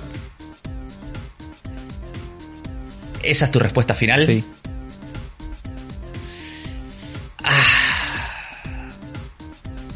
Te voy a dar medio punto por esta, porque estás muy cerca, pero gramaticalmente no es exacto. La respuesta es Morph Ball, no Morphing Ball. Pero te voy a dar medio punto Está por bien. esto. Por- porque estuviste ahí nomás. Bien. ¿Alguna vez pensaron cómo es que no muere Como no se le quiebra la? por, ahí- por en esa el movida? Metroid Prime me parece que explican que Estoy seguro que hay uno que explique.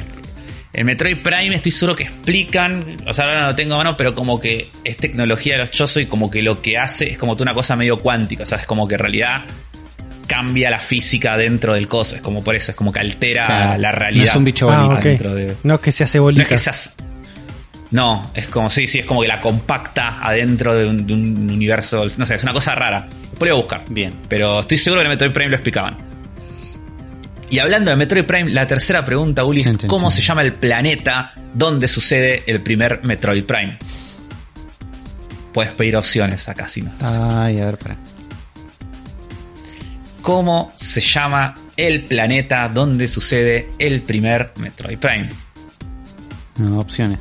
Párame que googleo, dice Uli. No, no, opciones. Con el opciones. celular así no hace ruido. Opciones. Opciones. Las opciones son Choso 2, Faison 5, Cebes 3 o Talon 4. Te las repito. Las opciones son Choso 2, Faison 5, Cebes 3 o Talon 4. Ceres 3. Cebes 3 es tu respuesta final. Sí. Cebes 3. ¿Es o no es el planeta donde sucede el primer Metroid Prime? No.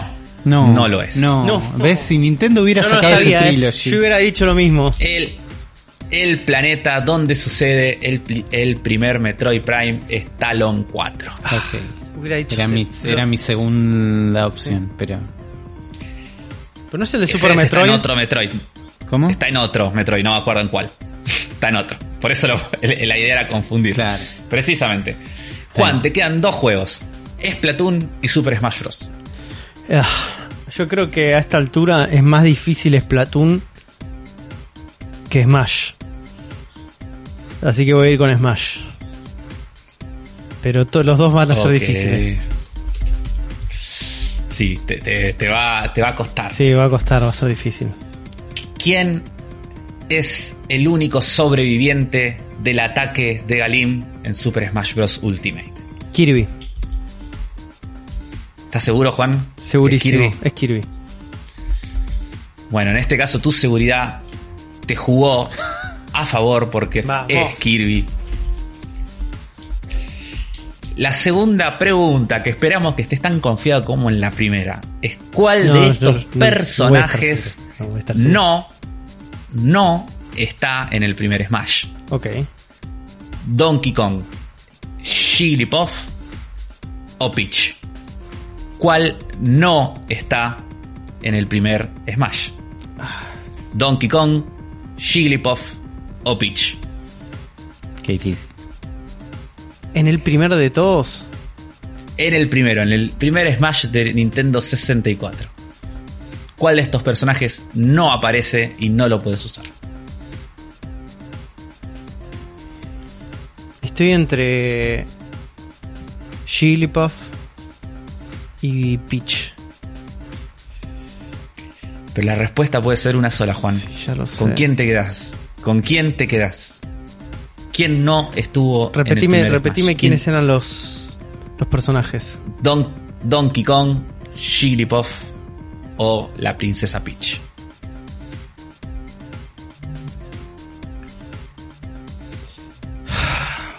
Peach. Corre el tiempo. Peach. No sé. Peach. ¿Es tu respuesta final? Sí, dale, Peach. Incorrecto. Era difícil. Buenas opciones. No, mentira, es correcto. ¿Es correcto? Ah, es correcto.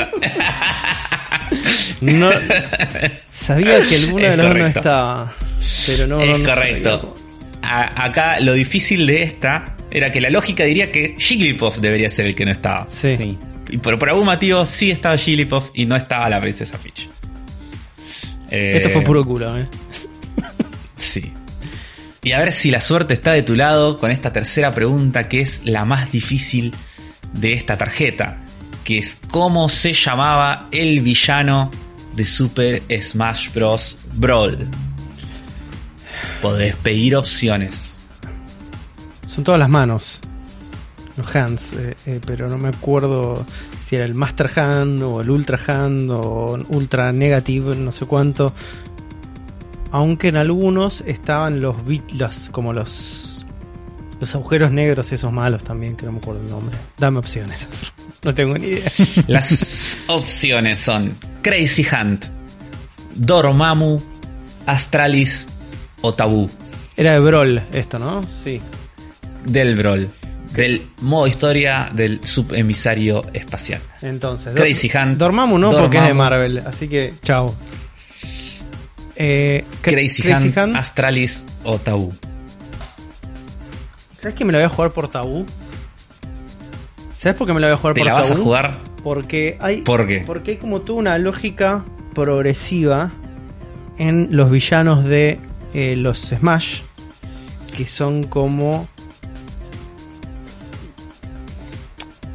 como es que es el paso del tiempo, ¿no? Es el enfrentamiento a, a relegar la vida y la inocencia de la infancia a la vida adulta. Y creo que uno de El análisis creo que uno de filosófico. Creo que de, los person- de las cosas era como tabú era por, puntualmente por la idea de que un hombre adulto como Sakurai jugando con muñequitos es un tema medio polémico y tabú. Entonces me lo voy a jugar por tabú. ¿Es tu respuesta final? Sí, pero puedo estar totalmente equivocado. Esto es como solamente, viste, como un gut feeling, viste, como de eh, lo siento en las Lo entrañas, pero puedo estar equivocado. Sí. Bueno. El nombre del villano de Super Smash Bros. es. Tabú. Estás en lo cierto. Qué bien, qué bien. Vamos. Uli, Pará, te quedó la última tarjeta. Pará, Sacó ¿Cuántos dos puntos puntos, hice? Juan. Claro, Saqué vamos dos a. puntos. Tres puntos sacaste. ¿Tres puntos? sacaste. Ah, pegué las tres acá. Respondiste las tres. Pegaste las tres. No. Ok. Y no te tenía fe. Yo le quise robar Metroid a ver si hacía algo. ¿no? Está bien, fue una buena estrategia. Sí. ¿Estás preparado, Uli, para la tarjeta de Splatoon? Estoy preparado para la tarjeta de Splatoon. Bueno. ¿Cómo se llaman las presentadoras No. del primer Splatoon? Cali. Es una. Son dos. Bueno, pero vamos por partes. Cali es una. La otra se llama. ¿Cómo se llaman las presentadoras María. del primer Splatoon? ¿Estás seguro? No, ¿Esta es tu respuesta final? pero es mi respuesta final.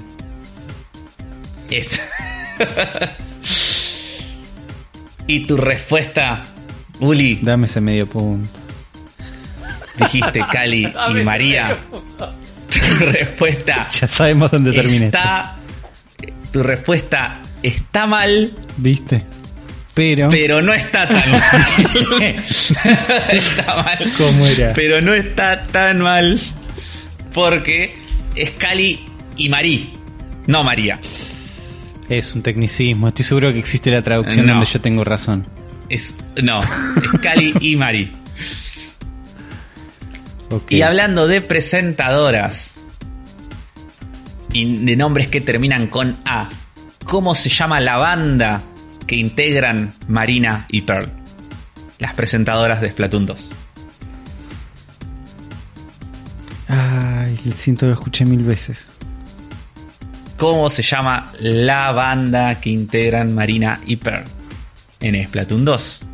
Esta banda ficticia que tantos temas tan lindos nos dejó, que escuchamos todo el tiempo cuando abrimos el juego, que tocaron en vivo, en forma de hologramas, con una banda espectacular y muchos japoneses moviendo palitos de colores. ¿Cuál es el nombre de esta banda? Ah, Un buen nombre tiene. Sí, que estoy. Muy ay, lindo cierro los ojos y lo veo, pero no puedo leer. Eh, Estás ahí nomás, la punta de la lengua, a ver si Uli lo puede encontrar, Sí, si sí, busca sí, en su sí. memoria este nombre que tiene que volver hacia él. Yo tengo un problema con esta Uli. pregunta. Sí, Que no estoy seguro si es el nombre de la banda o el nombre del programa de tele. no, es el nombre de la banda. Ah, ok. Sí, sí, sí. ah, Puede ser que el programa se llame igual, pero la banda se llama así. Te digo eso. siento que son dos palabras. Quiero decir el nombre de una película de terror, pero no es por ahí. Eh, Se acaba el tiempo, Uli. Tenés que arriesgar. no, no sé. Arriesgue. Pasás, Paso. No vas a arriesgar. No voy a arriesgar. Y suenan sirenas de fondo para decir que es una lástima que no hayas podido arriesgar. Porque la banda se llamaba Off the Hook. Off the Estoy Hook. seguro que lo sabías. Estoy seguro que lo escuchaste y lo leíste un montón, millón de de veces, veces. Uli. Claro, pero yo nunca había racionalizado qué es el nombre de la banda de ella. Yo pensé que era el programa de Tele. Off the Hook. Es- no sé si probablemente se llama lo mismo, pero la banda se llama. O sea, vos buscas los temas y te dicen tipo Off, the, Hook. Sí, sí, puede Sí, ser, sí. puede ser. Y la tercera pregunta, Uli, la más difícil Sí. de este grupo. ¿Quién es el villano de Splatoon 2? ¿Cómo se llama? Uy, Acá puedes pedir opciones. Si quieres ratonear medio punto. sí, medio punto. es mi mundo. Las opciones que tenés, Uli, para vos son DJ Squid, DJ Pulse, DJ Octavio o DJ Rocket. Esto es por no terminar El- el modo historia, ¿entendés? Llegué hasta casi el final, pero no terminé. Y dije, ¿cuándo me va a traer consecuencias esta decisión de no terminarlo? Nunca. Ahora llegó el momento. Y ah, llegó el momento. ¿Cuándo voy a necesitar? DJ ¿Cuándo voy a Octavio. necesitar esta información? DJ Octavio. Respuesta final. Ah, boludo, hubiera dicho exactamente el mismo. Digo, queda tan, estúpido que es, es fantástico. Sí. DJ Octavio. ¿Es tu respuesta final, DJ Octavio? sí, es mi respuesta final. Y tu respuesta es correcta. Bien. DJ Octavio es el Dame villano de Splatoon. Era obvio que era ese, no puede ser tan pelotudo DJ Octavio. Tenía que Así ser. que- No, no dejé colgado un juego en la mitad por nada. Dale. A ver, tenemos que Uli tiene dos puntos y medio. Tres puntos tiene Uli. Bien. Porque la Mu- mayoría de sus respuestas Mucho fueron medio, de medio punto, punto. Mucho medio punto. En preguntas que no se podía. Lo cual ya le damos que Juan ya es el ganador porque había obtenido tres puntos solo en la última tarjeta. Se vio. Y después había respondido bien en otras. Así que Juan, te llevas la primera estrella Bien, del programa. Muy bien, muchas gracias. Terrible. No, esto es muy divertido, qué, qué sé Ah. yo. Ahora tienen que enfrentarse al segundo desafío. ¿Hay más? Esta fue la primera Ol- parte. Sí. Olvídense de las noticias Sí. de hoy. Sí. Ya está. Te todo un programa Sega sacó- ya te las hago. Sega sacó un Game Gear chiquito que es muy caro y muy chiquito. Eh, hay un trailer de Pokémon que no vimos. Pokémon Company donó guita Y los Looney Tunes, nada. Hay noticias, no hacen falta. No, no Seguimos otro. listo, sigamos con el Afro Game Show. Me encanta. Pensé que iba a pasar más rápido, Me ¿eh? encanta el Afro Game Show, dale para adelante. La segunda, esto les va a gustar más, porque la segunda es la trifuerza del coraje o del valor. Estoy. Porque acá no importa tanto sus conocimientos, seguramente, porque estoy seguro que no van a saber ninguna de estas respuestas. Está bien. Así que van a tener que confiar exactamente en su. eh, Instinto. en su. en su instinto, claro. Para poder responder esto. Así que. Lo que van a hacer es tener que responder unas. Yo les voy a leer una palabra a cada uno.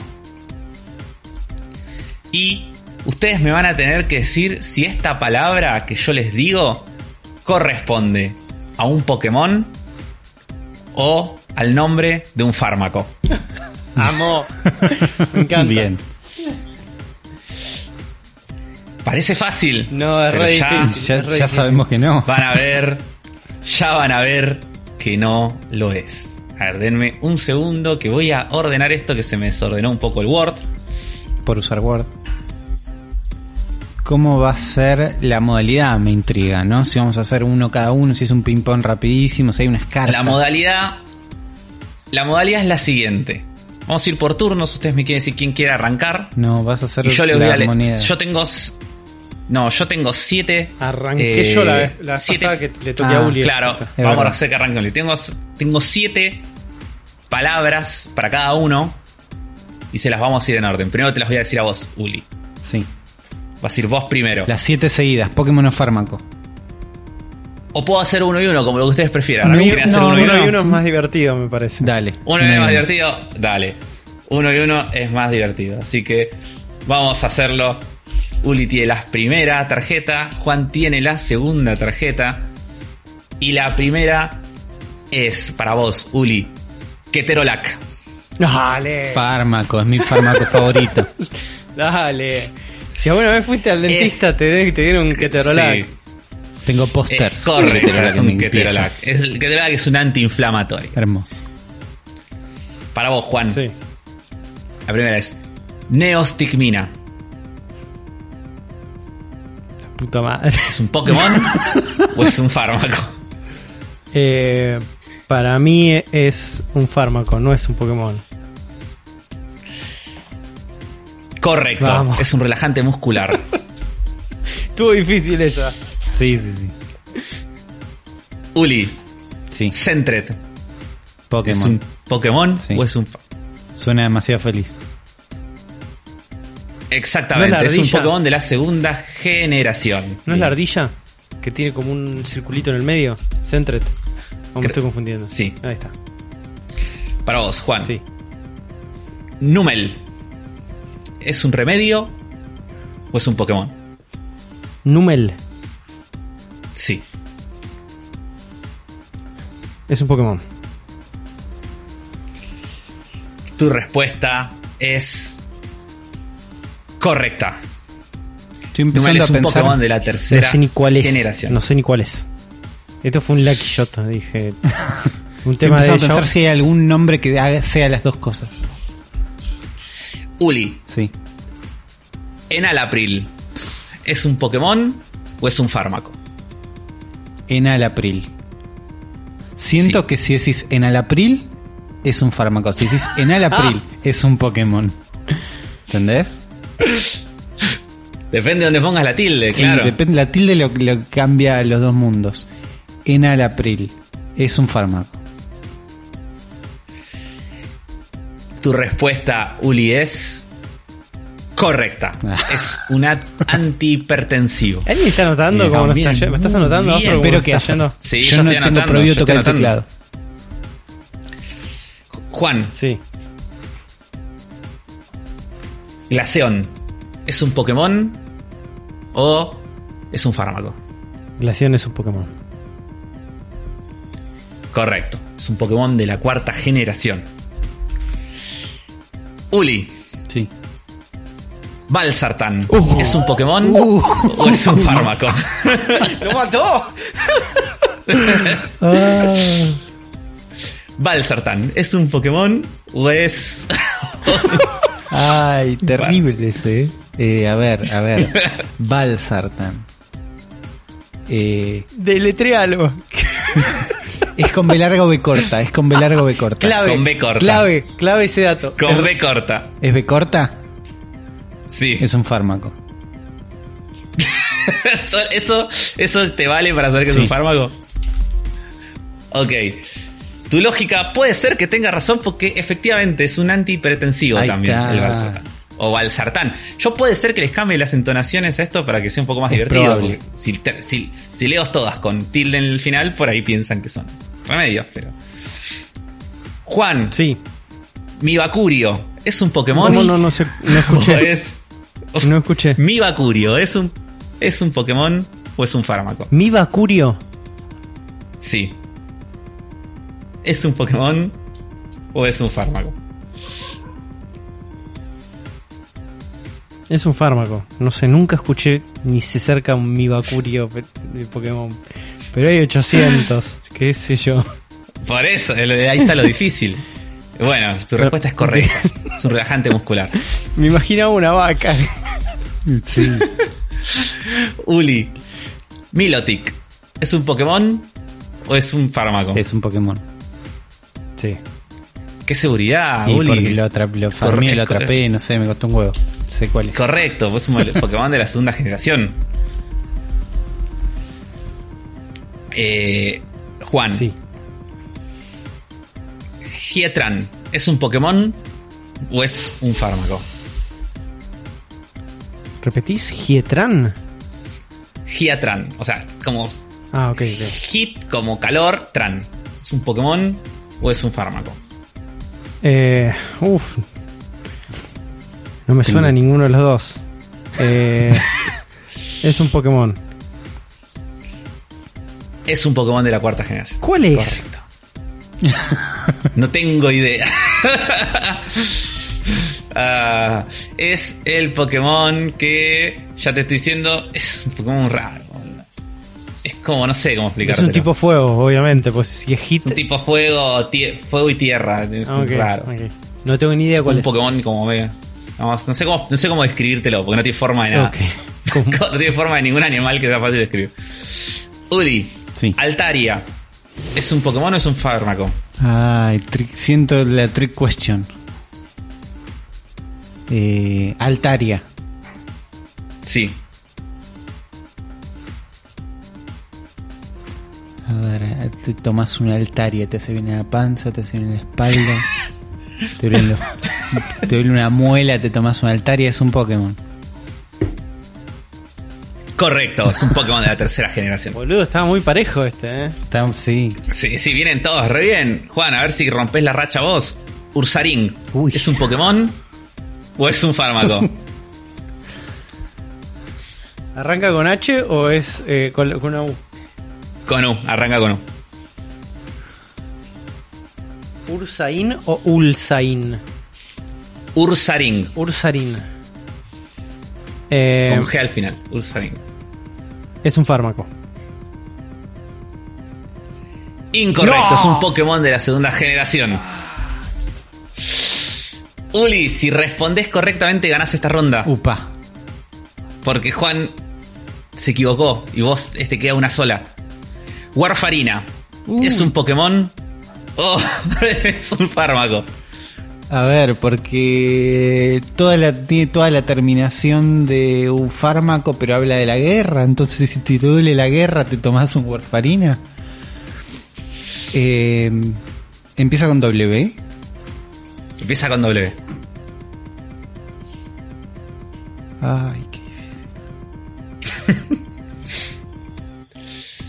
Esto define todo, Uli. Sí, sí. Para todo no, define esta ronda. Pero sí. Warfarina.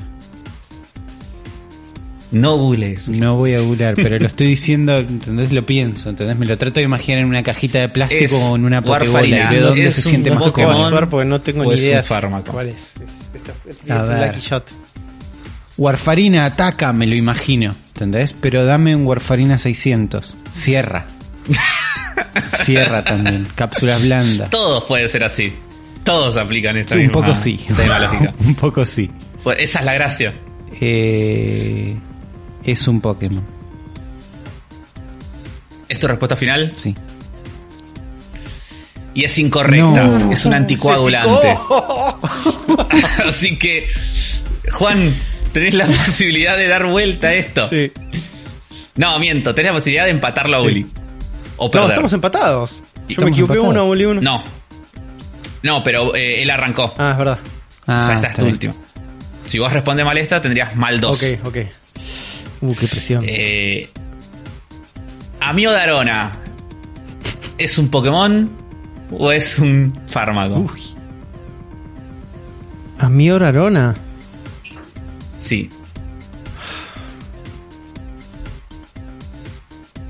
La lógica es que yo mi lógica es al revés a la de Uli, que no es simplemente pensar si aplica o no aplica, sino hacer como una especie de conteo mental de cuántas veces ya tiré que eran fármacos, cuántas veces tiré que eran Pokémon sin entender un poco esa, esa estadística.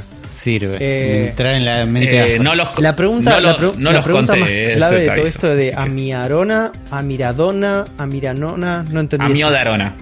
Ami, Amiodarona. Amiodar, Amiodarona es un fármaco. Amio, Amiodarona es un la fármaco. respuesta es Ahí correcta. está.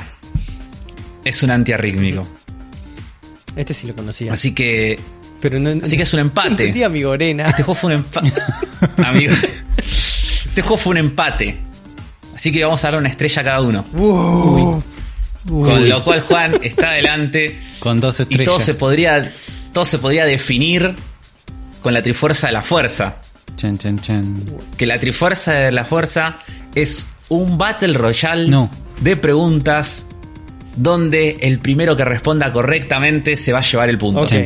Me gusta. Así Yo soy conocido por mi debilidad, así que Uli.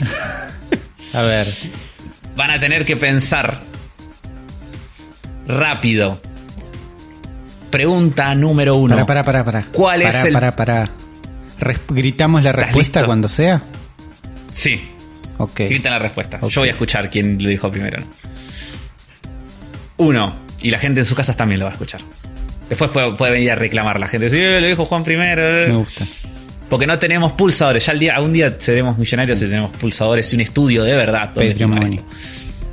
Patreon Money. Uno. ¿Cuál es el primer nombre de Iwata? Satoru. Bien. Ah. Punto para Juan. Pregunta número 2.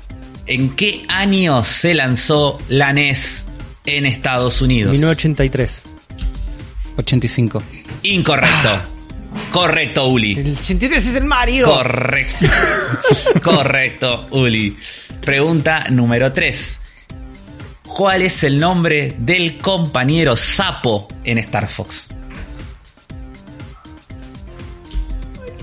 Yo lo sé. ¿Cuál es el nombre del sapo en Star Fox? Yo lo sé. Bob. No, no es vos. Se acaba el tiempo y vamos a pasar a la siguiente si nadie responde. No, pasa la otra. No Pueden me acuerdo, arriesgar. pero yo sabía. Nadie responde. Esta pregunta queda ahí. Pobre sapo. Se llamaba Sleepy. Sleepy es el sapo. No es Rippy, es Sleepy. Tendría que haber llamado. Y la cuarta pregunta es: ¿qué raza de perro es Isabel en Animal Crossing? Golden Retriever. Incorrecto. Juan, Eh, un corgi. ¿qué raza de perro? Incorrecto. es una Shih Tzu. ¿Una qué? Una Shih Tzu. Ah, una Shih Tzu. Está Sí. Pregunta número 5. ¿Cuál es el starter de fuego en la cuarta generación de Pokémon?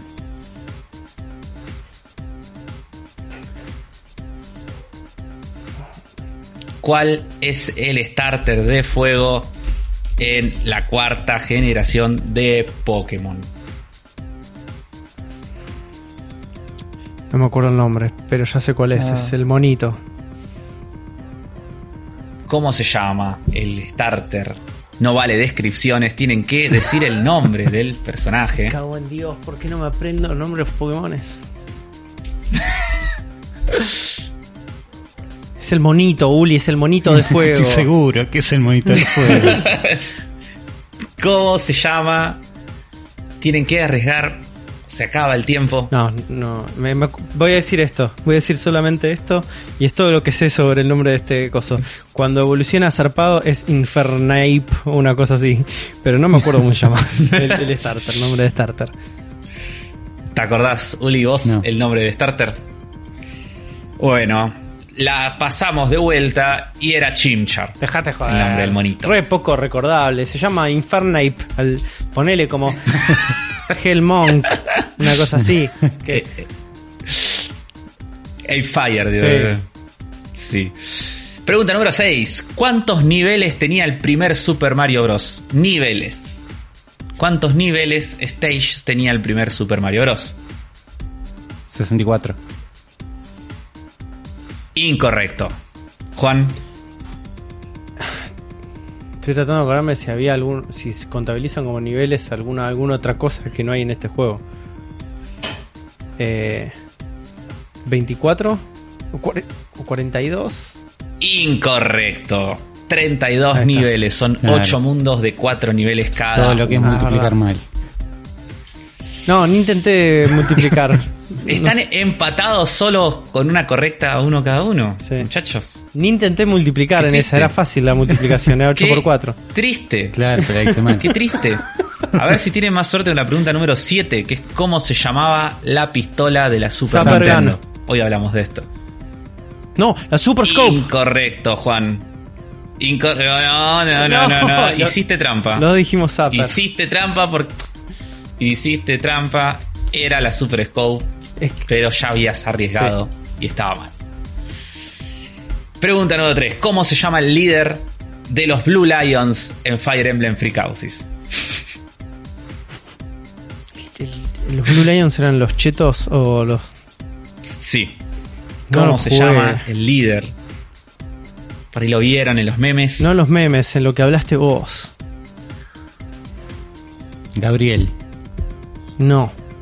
No Incorrecto. era Gabriel. Ten- tenía un nombre. A ver si la pega de pedo, Juan. Y lo lleva a la eh, victoria, para- la suerte. era un nombre a tipo. Sven. O. O algo. Ay, puta madre. Porque están los memes y Afro no paraba de hablar de esto. Tiene un nombre como europeo. Así. No, es que puede ser como Sven, ¿Pero Frederick. cuál? Hay- muchos nombres europeos. Sí, ya sé, pero este era como el, el- No me acuerdo, creo que es el rubio. No, eh, Arriesga un nombre. ¿Alexander? Alexander, Alexander. I- Incorrecto. Ah, fuck. Dimitri. Wow. Ta- Estabas bien con lo que era un nombre europeo. La, la última pregunta, muchachos, y esto puede definir todo. Es cómo se llama el primer luchador al que nos enfrentamos en el primer Punch Out. Glass Show. Correcto. Ay, Uli, Uli, Uli. Terrible. Por un puntito, Uli. ¿Qué estamos? Por ¿A un puntito. punto?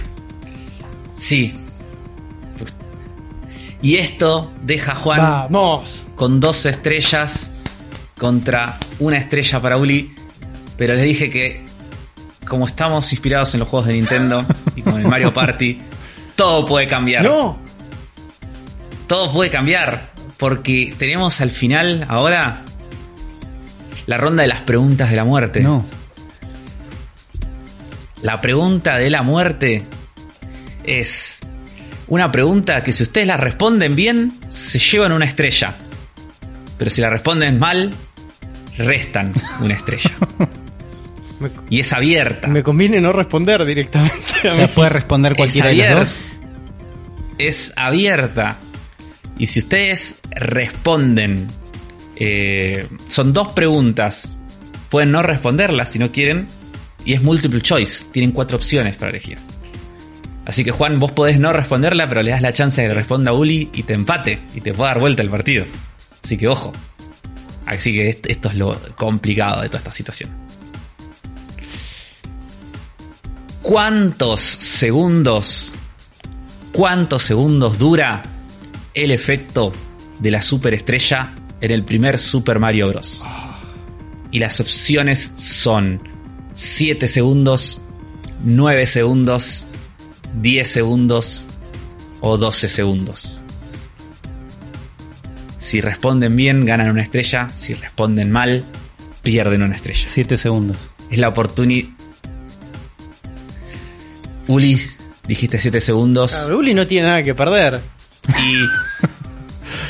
No, pero eh, bueno, pero la estrategia está en que quizás por ahí Uli le pe- vos querías, si vos la sabías, No le cagabas la oportunidad a Uli. Uli, tu respuesta de 7 segundos, que según vos, Uli, es lo que está, lo que dura la superestrella en el primer Super Mario Bros. Porque andás a ver cuánto duran los otros, ¿no? Pero en el primero duraba una cantidad de segundos que acabás de decir que eran 7. Sí. 7 segundos. Y esa respuesta es incorrecta. Pero. ah, si yo canté la canción. 10 en cinco. segundos duraba. 10 segundos Ok. duraba la estrella en el primer Super Bros. Intentaste cantar la canción. Ese fue tu, Sí.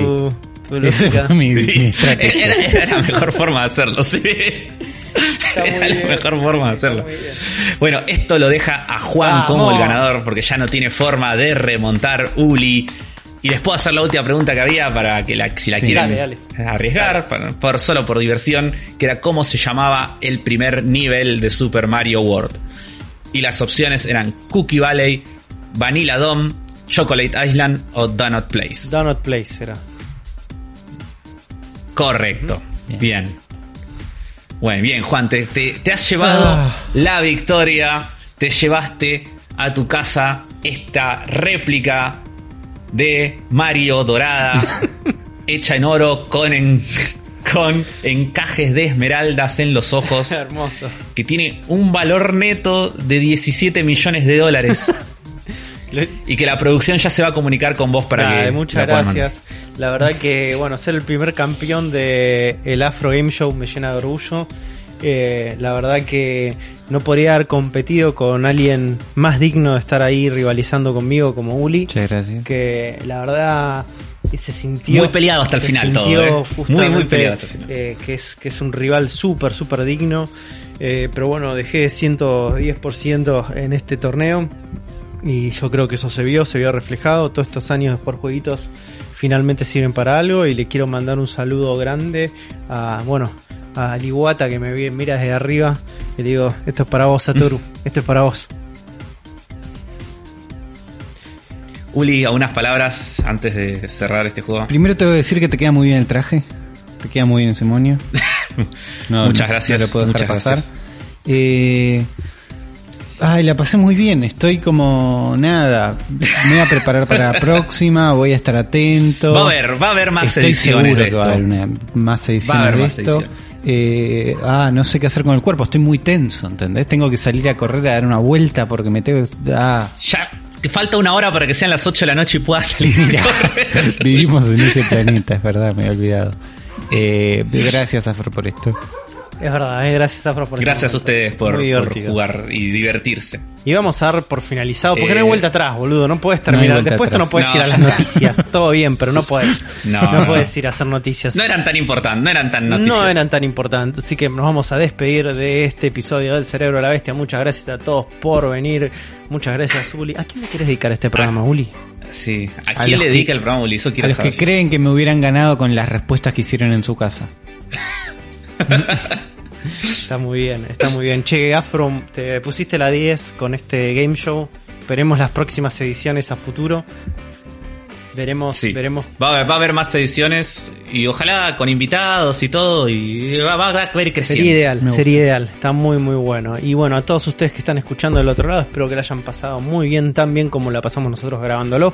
Recuerden que pueden ir a patreon.com barra zona fantasma TV o a Mercado Pago. Van a encontrar tres links en la descripción de este episodio y pueden ahí donar para que el proyecto del cerebro de la bestia y toda zona fantasma TV siga creciendo eh, con su aporte. Recuerden arroba la bestia pod en Instagram y Twitter. Ahí es donde nosotros estamos interactuando en nuestras socials medias. También Zona Fantasma TV en YouTube. Van a tener la versión audiovisual de este contenido y si no en todas las plataformas de podcast también nos van a encontrar ahí en versión audio. Eh, el grupo del Armada Fantasma está en Facebook, entran ahí y hay un grupito de gente, básicamente como si fuera un foro y ahí pueden interactuar, charlar, hacer preguntas, estamos todos ahí hablando constantemente. Así que gente, muchas gracias por acompañarnos, nos estamos viendo la próxima. La próxima que será la 154, que no es tan lindo decir como la 153. no, no tiene, no tiene la Tiene menos presencia, pero estoy seguro va a ser un, un episodio fantástico también. Así que nos vemos en el próximo El cerebro de la bestia.